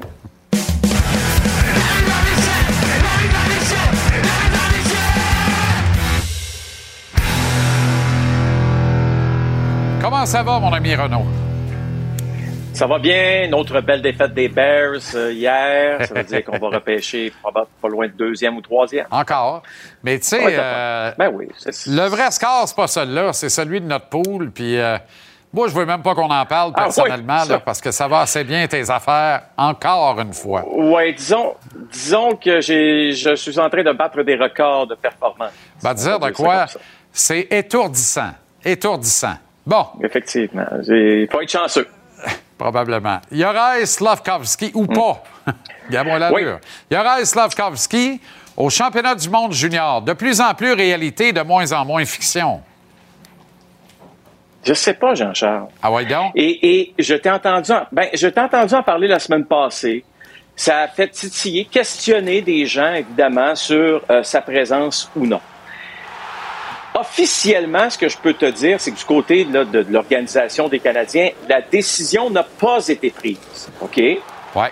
Par contre, on sent pas qu'il y a beaucoup d'engouement pour l'envoyer au championnat du monde de hockey junior. Euh, c'est vrai que le championnat du monde de hockey junior, ce qui est simple cette année, euh, c'est qu'il est à Halifax. hein, c'est quand même pas loin d'ici. Exact. L'an dernier, tu vas me dire qu'il était euh, à, à Edmonton, mais on était dans la folie du COVID, donc ça n'avait pas duré très, très longtemps. Là, ce ne sera pas le cas. Il y a peut-être des avantages, effectivement, de l'envoyer au championnat du monde de hockey junior, euh, d'abord et avant tout pour aider son équipe, pour vivre l'événement. Euh, bon, euh, jusqu'à présent, ça, c'est plus sur un point de vue personnel nécessairement. Parce que, et, et je m'interroge, puis je te pose la question à toi aussi, Jean-Charles, c'est que moi, je regarde Juraj Slavkovski. 6 pieds 4, 2,35 livres, 2,40 livres. Donc, s'il arrive au cha- championnat du monde de hockey junior, là, oubliez ça, là. Je veux dire, il va, il- le niveau de compétition va être beaucoup trop faible pour lui. Oubliez la grandeur, la grosseur. Bon ça ne veut pas dire qu'il va remplir le filet, c'est pas ça que je vous dis. Mais son niveau de compétition, lui-même va être obligé de le baisser pour re- rejoindre ce niveau-là. Demande à n'importe quel joueur qui joue dans la Ligue nationale, qui joue dans la Ligue américaine, il dit tabarouette, il dit après une semaine, là, tu t'habitues au rythme de la Ligue américaine, à, au- à la vitesse de la Ligue américaine, donc c'est plus difficile. Bon, à part de dire allez vivre l'expérience, là, il n'y a pas beaucoup de positifs, je pense, sur le point de vue performance. Autre point, c'est que si tu dis, ben, je vais l'envoyer au championnat du monde de hockey euh, junior pour vivre l'événement, peut-être. Mais encore là, dans la Ligue américaine, le niveau de compétition est pas mal plus élevé, je vais vous dire tout de suite, qu'au championnat du monde de hockey junior. Je vous dis pas que c'est pas un bon championnat. Je vous dis pas que le niveau est, faible. Pas du tout. C'est un très bon niveau pour du hockey junior. Les meilleurs joueurs de hockey junior s'y retrouvent. Mais Juraj Slavkovski joue où présentement? Il joue dans la Ligue nationale de hockey Il semble pas avoir vraiment de problème. C'est pas parfait. Non, ce n'est pas parfait. Mais plus il passe de répétitions dans des matchs de la Ligue nationale, qu'il visite des amphithéâtres ailleurs dans la Ligue nationale, qu'il joue contre les meilleurs joueurs des équipes adverses, dans deux, trois ans, croyez-moi, on ne le regrettera pas. Aucun doute. Et, euh, ce qui pourrait aider cette décision-là, c'est si euh, les Slovaques étaient des prétendants à la médaille d'or. À la limite, tu lui dis, il y a une bonne raison là, c'est-à-dire amène ta nation, amène ton pays à la conquête de l'or. Tu sais, va Ben gagner oui. un championnat. Toujours bon dans le développement d'un joueur, peu en importe le niveau. Un championnat, ça a la valeur Oui. des gens qui le gagnent. Tu sais, Puis quand tu peux mettre ça dans ton, dans ton sac d'expérience, c'est tant c'est- mieux. Mais mais c'est pas le cas, malheureusement. Parle-moi de Sean Monahan, qui était absent de l'entraînement, journée de traitement. Habituellement, c'est anodin. T'es pas certain qu'il va jouer le match de demain, Renaud? Moi, ça, ça- ben écoute, quand en parlant à Martin Saint-Louis ce matin après l'entraînement, lui-même se questionnait sur sa présence dans le match de demain. Je le sais pas. Mais il y a, il y a- si vous regardez le match qu'il a disputé vendredi dans l'après-midi, rien de, spectaculaire qui s'est passé, sauf ceci. C'est en fin de troisième période. Regarde bien le coup de bâton qu'il va recevoir au visage. Écoute, c'est, J'aurais aimé ça qu'il y ait un isolé là-dessus, là, parce que c'est pas c'est pas un petit coup de bâton. Tu vas me dire qu'il s'est relevé tout de suite, qu'il est reparti directement euh, au banc, là, mais euh, puis euh, non seulement ça a été, on va se le dire en bon français, un cross-check au visage, mais en plus, il y a un coup de bâton qui tombe derrière la nuque. Je ne dis pas que c'est ça, en passant, je ne dis pas que c'est ça sa blessure. Je fais simplement vous dire que ça, c'est arrivé dans le match de, vendredi, puis c'est peut-être ce qui fait en sorte qu'il n'était pas aujourd'hui à l'entraînement. Sean Monahan, tu veux pas perdre un gars comme ça parce qu'aujourd'hui, on parlait beaucoup de quoi à, à- à l'entraînement. On parlait d'une chose, on parlait de les Canadiens vont-ils faire des séries? Il faut que Sean Monahan soit là pour que cette possibilité-là existe. Un excellent joueur. Puis tu sais, là, les Canadiens sont quoi? À deux points d'une place en série. L'an passé, rappelez-vous comment c'était le bordel. Je vais juste présenter ceci. L'an passé, pareille date, là, après 21 matchs, là, les Canadiens, là, c'était 97 joueurs, qui a- de- 97 matchs ratés. Carey Price n'était pas là. J'ai pas mis le nom de Shea Weber. On savait qu'elle n'allait pas jouer la, saison. Cette année, ben, c'est complètement différent. C'est 62 matchs ratés au total.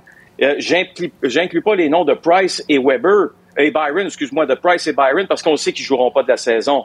Mais c'est ça la grande différence aussi. Cette année, c'est Mike Matheson euh, qui, a, raté le moins de matchs avec euh, 17. Tu sais, c'est- c'est c'est quand même pas mal moins pire cette année que l'an dernier. Je dis pas que ça explique euh, les succès à 100% de l'équipe, mais ça aide. Ça aide beaucoup. Absolument. 52 contre 97, ça n'a pas de bon sens.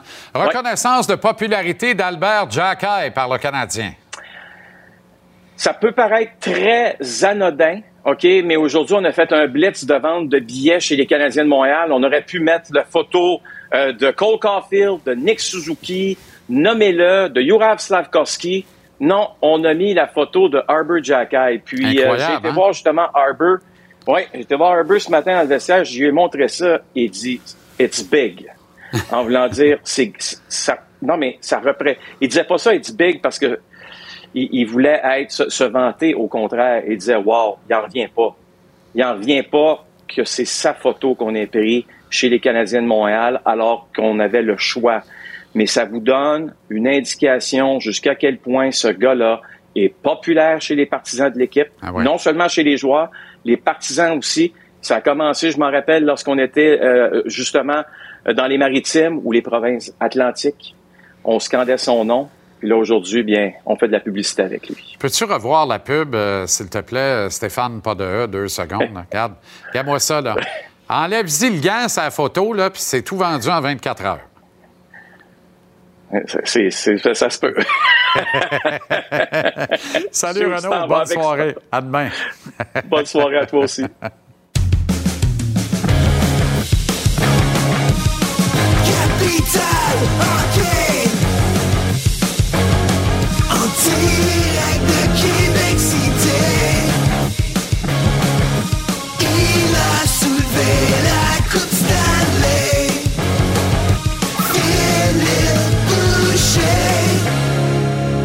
Comment ça va, le grand fil? Très bien, merci. Et toi? Oui, Capital Hockey, mais Capital Football aussi. Quel programme, le Rouge et Or, 11e titre? Ils gagnent la. Coupe Vanier à peu près aux deux ans et quart depuis qu'ils sont dans ce euh, grand circuit canadien universitaire.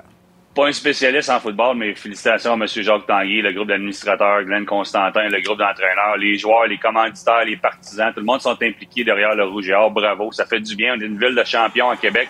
Bravo au Rouge et Or. Toi qui, est- qui a grandi, qui est l'orgueil de Saint-Apollinaire, Phil, c'est le lancement de la série Canadien Nordique, Ouais. la rivalité aujourd'hui. Que tu as vécu lorsque tu étais jeune? Écoute, permets-moi de t'amener un petit peu plus loin que Saint-Apollinaire, Villeroy. Tu sais, dans le croche sur l'avant, à Villeroy, il y avait un hôtel-motel dans le temps là-bas. Ça, c'était à mon oncle Léandre. Mon oncle Léandre avait un petit peu de sous, puis il venait me chercher trois, quatre fois par année, puis il m'emmenait au Nordique. Puis une fois par année, il m'emmenait voir les Canadiens nordiques. Puis C'était le moment de l'année pour moi. Sais, quel souvenir. Le vendredi saint, euh, d'avoir vu autant de hockey. J'ai hâte d'écouter ça.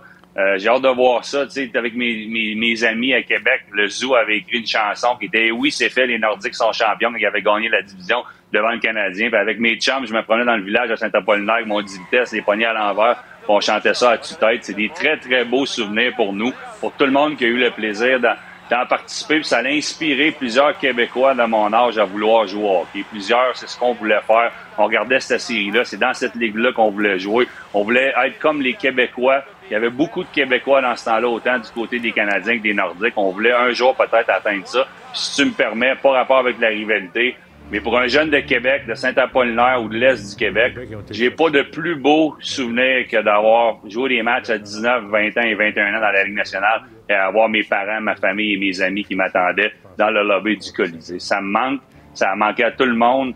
Euh, vivement un retour des Nordiques. Est-ce qu'il est possible? Je le sais pas, j'y crois encore. Je suis peut-être un peu naïf. Mais quelle, euh, quelle magie ça serait de pouvoir faire revivre cette, cette rivalité-là aux gens qui l'ont pas connue. J'imagine que c'est un euphémisme de te demander si tu aurais aimé être repêché par les Nordiques plutôt que les sabres de Buffalo, un des ennemis de la division Adams. Ouais, ben, il repêchait premier cette année-là, puis ils ont pris un certain Eric Lindros, puis j'étais pas assez bon pour être premier. Mais j'aurais adoré. Quand j'étais jeune, ma, ma chambre était décorée des Canadiens de Montréal parce que mon père aimait le hockey, les Nordiques étaient pas là, puis j'ai changé le, le rouge pour le bleu rapidement. J'aurais adoré jouer pour les Nordiques. T'as écouté Tony tantôt euh, au Colisée Ouais. sur l'héritage de Marc Bergevin. Ouais. Tu veux revenir là-dessus? J'ai adoré, j'ai adoré les tableaux que vous avez présentés. Le positif, il manque une personne là-dedans, Philippe Dano. Philippe Dano était le début de quelque chose de grand. C'est la plus belle transaction, selon moi, que Marc Bergevin a fait. Puis malheureusement, si tu vas à l'autre tableau, il n'est pas là non plus. Ça a été le début de la fin pour Marc Bergevin quand il l'a laissé partir. On, a, on avait atteint la, la- la finale de la Coupe Stanley. Dano est parti, on l'a pas signé. On a signé des mauvais contrats. On pensait qu'on pouvait gagner encore. C'est là que ça s'est mal passé pour lui. Mais moi, j'aimerais qu'on se souvienne de Marc Bergevin de manière positive. C'est un gars passionné. Il l'a transmis aux joueurs. Il y en a que, peu importe la situation, que c'était le COVID ou pas, peu importe, il a amené le Canadien de Montréal en finale de la Coupe Stanley. Ce que tout le monde a rêvé, à trois victoires, d'avoir une chance de gagner la Coupe Stanley? Moi, j'aimerais qu'on se souvienne de Marc Bergevin de manière positive, que dans 4, 5, 6 ans, ils peuvent re- de- revenir devant les partisans puis qu'on l'acclame. Parce qu'il a fait du bon travail. Est-ce que c'était parfait? Non. Est-ce que c'est juste des bons coups? Non. Mais on peut voir beaucoup de bons coups qu'il a fait sur la patinoire présentement. Un centre numéro un, un marqueur de 40-50 buts assurément en Cofield. Un défenseur numéro un en Gouli, peut-être un 2, un 3, puis un 4 aussi. Fait qu'il a pas juste fait des mauvais coups. Fait que moi, c'est ce que j'aimerais qu'on se souvienne de Marc Bergevin dans quelques années. C'est qu'il a fait du bon travail. Puis on peut applaudir Bergevin, puis encore plus applaudir Kent Hughes qui fait un travail extraordinaire présentement à garder les bons coups de Marc Bergevin, laisser aller le bois mort, aller chercher quelques joueurs alentour de ça, ramener un nouvel entraîneur. Je pense que ça peut être du positif, ça aussi. pour le Très rapidement, en terminant, euh. Phil, tableau anecdotique. là, rapidement, en terminant, prolongation vendredi à Chicago. Le Canadien Ouais. se retrouve à 4 contre 3. On appelle un temps Ouais. d'arrêt et finalement, on voit rien par la suite sur la glace. Je veux pas manquer de respect à Alex Burrows, mais on a vu, on a vu Martin Saint-Louis faire une glissade pendant la pratique quand il s'est mêlé du désavantage numérique. Sur cette séquence ici, Alex Burrows est très bien outillé pour diriger ça, mais j'aurais aimé voir Martin Saint-Louis au-dessus de son épaule et conseiller un peu Alex Burrows et le- les quatre joueurs sur la glace. On a tourné en rond pendant deux minutes. On a gagné le match d'une manière extraordinaire. Dak a fini ça en shootout, mais je pense qu'à 4 contre 3, on aurait pu finir cela. Je pense que Martin Saint-Louis, qui mieux que Martin Saint-Louis dans des jeux spéciaux 5 contre 3, 4 contre 3 dans une situation comme ça pour avoir son mot à dire. Merci, Phil, et à demain. Plaisir à demain.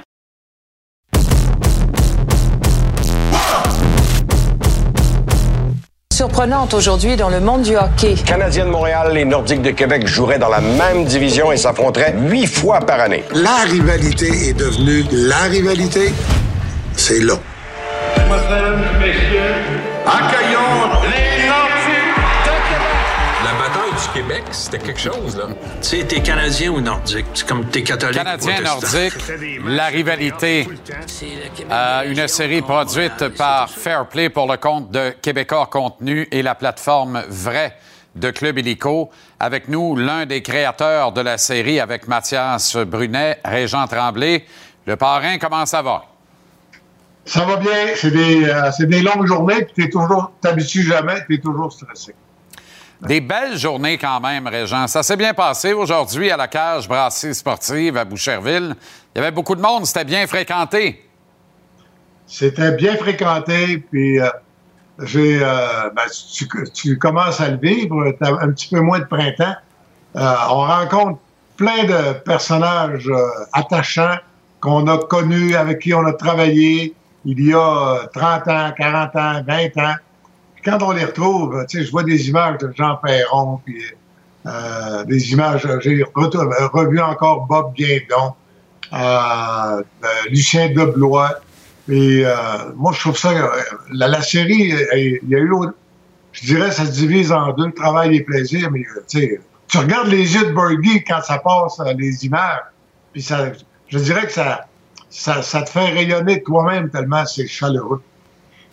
Les euh, adeptes de nostalgie vont être servis à soi, Régent. hein? Ça prend, euh, euh, ça vient te chercher au trip en partant.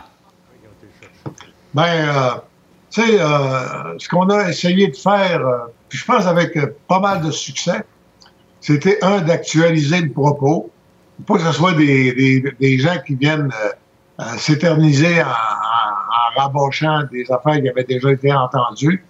Je pense que tu as assez d'expertise en télévision pour savoir qu'il y en a-tu des archives? Il a fallu euh, quasiment tout trouver. Euh, la Ligue nationale a aidé. Je pense que Stéphane Quintal nous a aidé beaucoup. Puis après ça, euh, moi, je, tenais absolument à faire ressortir quelque chose de majeur. Je veux dire, les Nordiques sont arrivés dans la Ligue nationale avant le premier référendum, six ou sept mois avant. Puis ils, sont, ils ont quitté cinq mois avant le deuxième référendum. Puis pendant ces 15 ans-là, qu'on a suivi, jamais le Québec a été euh, autant capable que de rivaliser avec l'establishment anglo puis nord-américain. C'est pendant ces 15 ans-là que les Nordiques, avec Stachny, Goulet, Bergeron, Aubu, euh, prends-les toutes, le Dale Hunter, que sont devenus, une, avec les frères Stachny, sont devenus une excellente équipe de hockey qui était capable d'aller jouer, de porter les couleurs de Québec à New York, à Los Angeles, à Chicago et surtout à Montréal. Et on comprend bien les grands enjeux à l'extérieur de la patinoire qui ont guidé ce qui s'est ensuite passé sur la patinoire. Je pense que c'est euh, Bernard Brisset qui l'explique à merveille. Euh, à un moment donné, là, tu à Québec un président francophone, Marcel Aubieux, un directeur général francophone, Maurice Filion, un coach francophone et hautement charismatique, Michel Bergeron. Et la réplique à Montréal, c'est un triumvirat d'anglophones, notamment Irving Grodman à la direction générale et Bob Berry euh, derrière le banc. Probablement le pire duo GM coach de l'histoire du Canadien, Régent. Et là, on s'est rendu compte à Montréal que euh, de la petite Molson, il s'en buvait de moins en moins, puis de la O'Keeffe de plus en plus, parce que c'était aussi une bataille de, de brasserie. Il faut pas oublier ça. C'était des batailles globales. C'était des batailles de, de réseaux de TV aussi. Tu avais la soirée du hockey avec les petits blazers bleu pâle, bleu poudre en fait. Euh, Bleu poudre, dirait euh, ton ami le boxeur. Et, et, il arrivait, là, t'arrivais euh, avec les gars en bleu poudre, euh, commandité par Molson Radio-Canada. Puis t'avais les gars avec les blazers rouge vin, euh, qui les autres étaient commandités par O'Keeffe. Les deux s'installaient sur la galerie de la presse. Évidemment, à Montréal, c'est René Le Cavalier qui avait, et Claude Campbell qui avaient les meilleures places. À Québec, c'était Jacques Moreau puis André Côté qui avaient les meilleurs, les meilleurs spots. Mais tu avais en parallèle une description pour O'Keeffe, une description pour Molson. Dans les, journaux, c'est encore bien plus fort qu'aujourd'hui. Mais même les propriétaires des journaux, c'était à Montréal. Euh, le gars à Québec, lui, que son propriétaire, c'était Jacques Francoeur à Montréal, au soleil. Je veux dire, il fallait qu'il convainque, fallait qu'il se batte d'abord dans son propre journal. Puis, puis après ça, quand le gars du Journal de Montréal arrivait faire un match, puis que le gars du Journal de Québec, euh, lui, euh, défendait les intérêts des Nordiques, dire, à un moment donné, CJMS, Radio Mutuelle du Grand Vizir, euh, M. Rénal Brière, avait acheté les droits des Nordiques pour Montréal. Les codes d'écoute, quand le Canadien jouait à CKC, puis les Nordiques à, Radio Mutuelle, à CJMS, en même temps, d'après toi, qui c'est qui avait les codes? Ben oui. Mais c'était fou, Red. Et ça. euh, tout ça a permis l'éclosion de talents d'ici sur la glace. Il n'y a aucun doute dans mon esprit que si les Nordiques existaient aujourd'hui, indépendamment de l'autre temps, autre mœurs, puis de la- de l'extension des marchés, des territoires de recrutement dans la Ligue nationale de hockey, si les Nordiques étaient à Québec aujourd'hui, il y aurait au moins six Québécois francophones déterminants dans l'alignement du Canadien tous les soirs, Jean. Même chose à Et, Québec. euh, c'est la gageure la plus facile à prendre parce que ça serait obligatoire. Et euh, je veux pas qu'on s'éternise là, sur euh, ce thème-là. Mais où a commencé, dans quelle organisation a commencé Michel Terrien avec les Canadiens? Où a commencé euh, Alain Vigneault dans l'organisation du Canadien? Jacques Martin a commencé dans l'organisation des Nordiques. Bob Barkley a commencé dans la Ligue américaine. Cornwall dans l'organisation des Nordiques. Claude Julien a joué à défense avec Québec. Je veux dire, il y, y a toute une, une, une belle euh, plétoire de coachs francophones que c'est pas nordiques ou canadiens qui ont eu les- les- le- leur première chance. Puis là, les joueurs, la vérité, là, c'est à talent égal, ça s'appliquait. Talent égal, c'était un francophone. Il n'y avait pas de discrimination négative envers l'anglophone. Mais si deux gars avaient à peu près, je dirais, si les dépisteurs disaient c'est les mêmes qualités, ben, à cause de la compétition pour les marchés, pour que la personne de Chicoutimi, de Rimouski, de Drummondville, de Victo, de, de, de, de Amos puisse s'identifier avec une équipe, donc avec une bière, tu peux être sûr que c'est le francophone qui avait la job. Est-ce qu'il a manqué de milliardaires souverainistes en 1995 pour sauver la concession et la maintenir à Québec? Puis prends la question comme elle est. Je pèse chacun de mes mots. Il a manqué peut-être quelques milliardaires parce que qui avaient profité des années 80 pour lancer l'entreprise. Couchetard était là, CGI était déjà là, Téléglobe était déjà là, mais c'était pas encore des entreprises milliardaires. Ce qui a manqué comme volonté, et ça brise le cœur de le dire, un premier ministre le plus souverainiste qu'on puisse imaginer, Jacques Parizeau, un chef de cabinet souverainiste et immensément articulé, Jean Royer, puis le maire Jean-Paul Lallier à Québec, qui était souverainiste et ami du premier ministre. C'est eux autres qui n'ont pas fait le pas qui aurait probablement pu, qui aurait pu sauver les Nordiques. Est-ce que Euh, c'est est-ce que c'est parce que Marcel était trop fédéraliste? Oh, jamais je croirais parce que quatre mois ou cinq mois après le départ des Nordiques, il a manqué 47 000 votes pour, euh, euh, de, pour- qui, qui auraient voté oui pour qu'on puisse s'offrir un pays. C'est juste trois petites veillées, ça, au Colisée. Non, mais je comprends, mais tu dévies admirablement bien la question. C'est pas ça la question. On le sait que ça n'a pas marché avec Jacques Parizeau, mais c'est devenu une affaire personnelle entre Marcel Aubu et Jacques Parizeau. Donc, moi, je l'amène sur le plan politique pour ne pas dire est-ce qu'on sait envoyer paître? Les deux étaient très bien capables de faire ça. Les deux étaient capables de, de, que- de monter en épingle une petite chicane qui fait en sorte que ça a coûté un club, puis on se gratte encore aujourd'hui. Moi, j'ai passé deux épisodes à me gratter ce midi, là, parce que ça me remue à chaque fois, Régent. À chaque fois, ça vient me chercher. Ah, moi, ce que j'ai vu aujourd'hui, là, puis pourtant, hey, les ai vus, les épisodes, à toutes les fois, je me dis, mais comment est-ce qu'on a pu passer à côté de ça? Pas possible. Est-ce que ce serait vraiment fé- fédéraliste? Euh, euh, euh, je pense pas parce que, euh, tu sais, on ne peut pas tout mettre dans la série. Mais par exemple, comme euh, Guy Bertrand, un très, très grand souverainiste, c'est lui qui avait ouvert la porte à Marcel Aubu pour le bureau de Parizeau. Mais ça, c'est difficile. Il y avait quatre personnes dans le meeting. Il y avait Jacques Parizeau, son chef de cabinet, Jean Royer, il y avait Marcel Aubu, il y avait le maire Lallier. Il en reste deux vivants, euh, Jean Royer puis Marcel Aubu. Et les deux arrivent à... La, conclusion, c'est Marcel Aubu, le dernier coup de téléphone qu'il a donné, il était dans le bureau de la Ligue nationale à, à New York. Il avait tous les documents qui attendaient sa signature pour la vente des Nordiques. Il a, a- il dit à, aux, à Batman et aux acheteurs, attendez cinq minutes. Il est sorti dans le lobby, dans l'antichambre. Il a pris le téléphone il a appelé Jean Royer.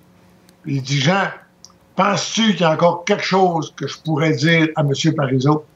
Et Jean lui a dit, Marcel, c'est décidé. Il est rentré, il a signé. Mais il y a quand même des gens d'affaires québécois qui ont manqué de vision sur celle-là, ben, Régent.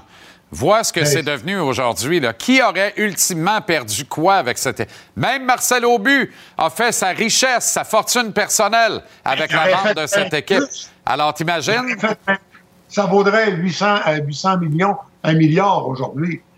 Je veux dire, c'est tout le Québec qui a manqué. Puis euh, Marcel Aubu, ça n'a pas changé sa vie, Marcel Aubu. Je veux dire, euh, il était déjà, il faisait déjà des millions euh, comme avocat. Euh, ce que ça a changé, c'est qu'il est allé- ça a enlevé une partie immense d'adrénaline et de pouvoir. Parce que le président des Nordiques au Québec et à Québec, ça venait avec un pouvoir extraordinaire. Ça, il a perdu ça. Mais c'est le- Québec qui a perdu. Puis, regarde les efforts admi- admirables qui ont été faits par Pierre-Carl Pelado puis Brian Mulroney, tu sais, pour essayer de...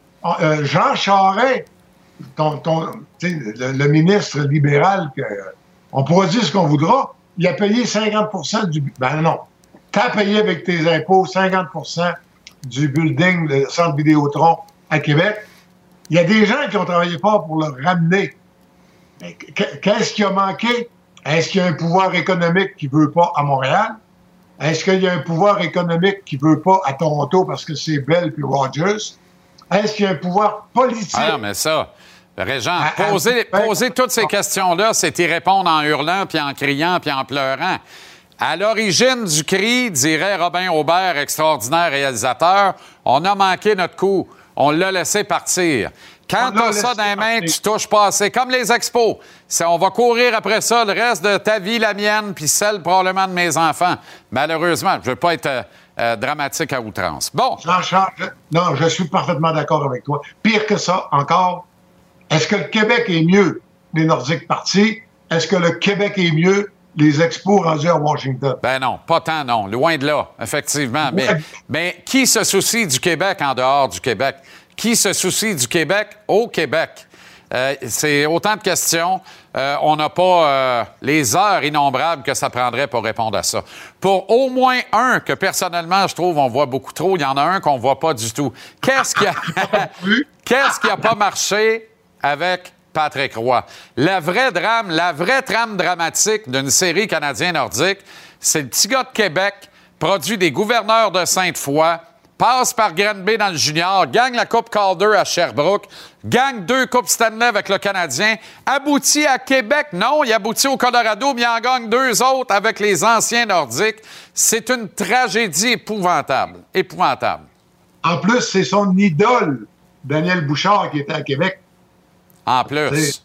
En plus. Dans le cas de Patrick, là, euh, moi, j'ai jamais eu de, raison. euh, il n'a jamais dit non comme tel. Mais faut pas oublier une chose, ça a été tourné, as-tu une idée de la, complexité pendant la COVID, avec les confinements. Des fois, c'était compliqué. Regarde, Scotty Bowman, tout était arrangé. Mais ce qu'il a dit dans le temps, Régent, je voudrais avoir le vaccin avant. Euh, puis euh, après ça, euh, sais, euh, aller, aller chez lui en Floride, ça devenait compliqué. Dans le cas de Patrick, moi, j'ai même parlé à, notre ami Jacques Tanguay, euh, qui était le propriétaire des remparts. Il y avait zéro problème. Euh, Qu'est-ce qui s'est passé? Honnêtement, il y a des affaires qui nous ont échappé. Hey, j'avais oublié que Rick Green, le meilleur joueur de défense du Canadien pour la Coupe de 86, Il demeure à Baie-Durfé, marié avec Sylvie. Il aurait pu nous donner une entrevue en français. Je l'ai oublié, je l'ai manqué. Ça donne quand même une furieuse série. Alerte, nostalgie. C'est l'enfer. Ça va vous ramasser où je pense. Euh, quand on pense que tout a été dit, qu'on. Non, non, non, non. Tout n'a toujours pas été dit ou tout n'a toujours pas été redit.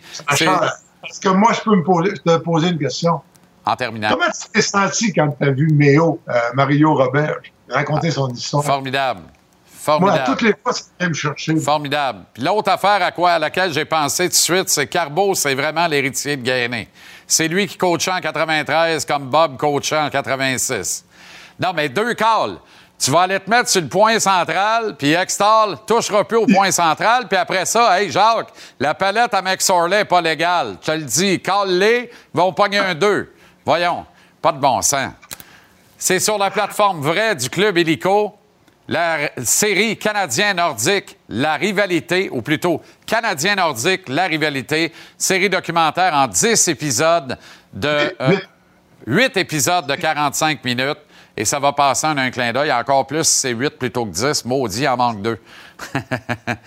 Merci, Régent. Salut. Ah, c'est un plaisir. Merci. Plaisir partagé. Voilà comme on a vu votre lundi ici JC. Les Leafs de Toronto ont rendez-vous avec les Wings de Détroit dans quelques secondes. Deux originaux 6 suivra à 21h30.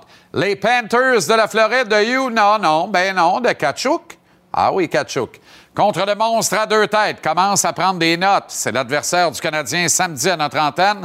Les Oilers de McDavid et Draisaitl. On remet ça demain, 17h, nous, à JC, que tu peux reprendre en balado-diffusion sans les interruptions, où tu veux, quand tu veux. Télécharge l'application Cube pour y arriver. Merci à une équipe fantastique en régie sur le plateau. Cette équipe, tout comme moi, on le sait, sans toi, toi, toi, toi, toi, toi, toi, toi, toi là-bas aussi, on n'est absolument rien. Merci du fond du cœur d'être là chaque jour avec nous. Bonne soirée de sport. À demain, 17h. Salut.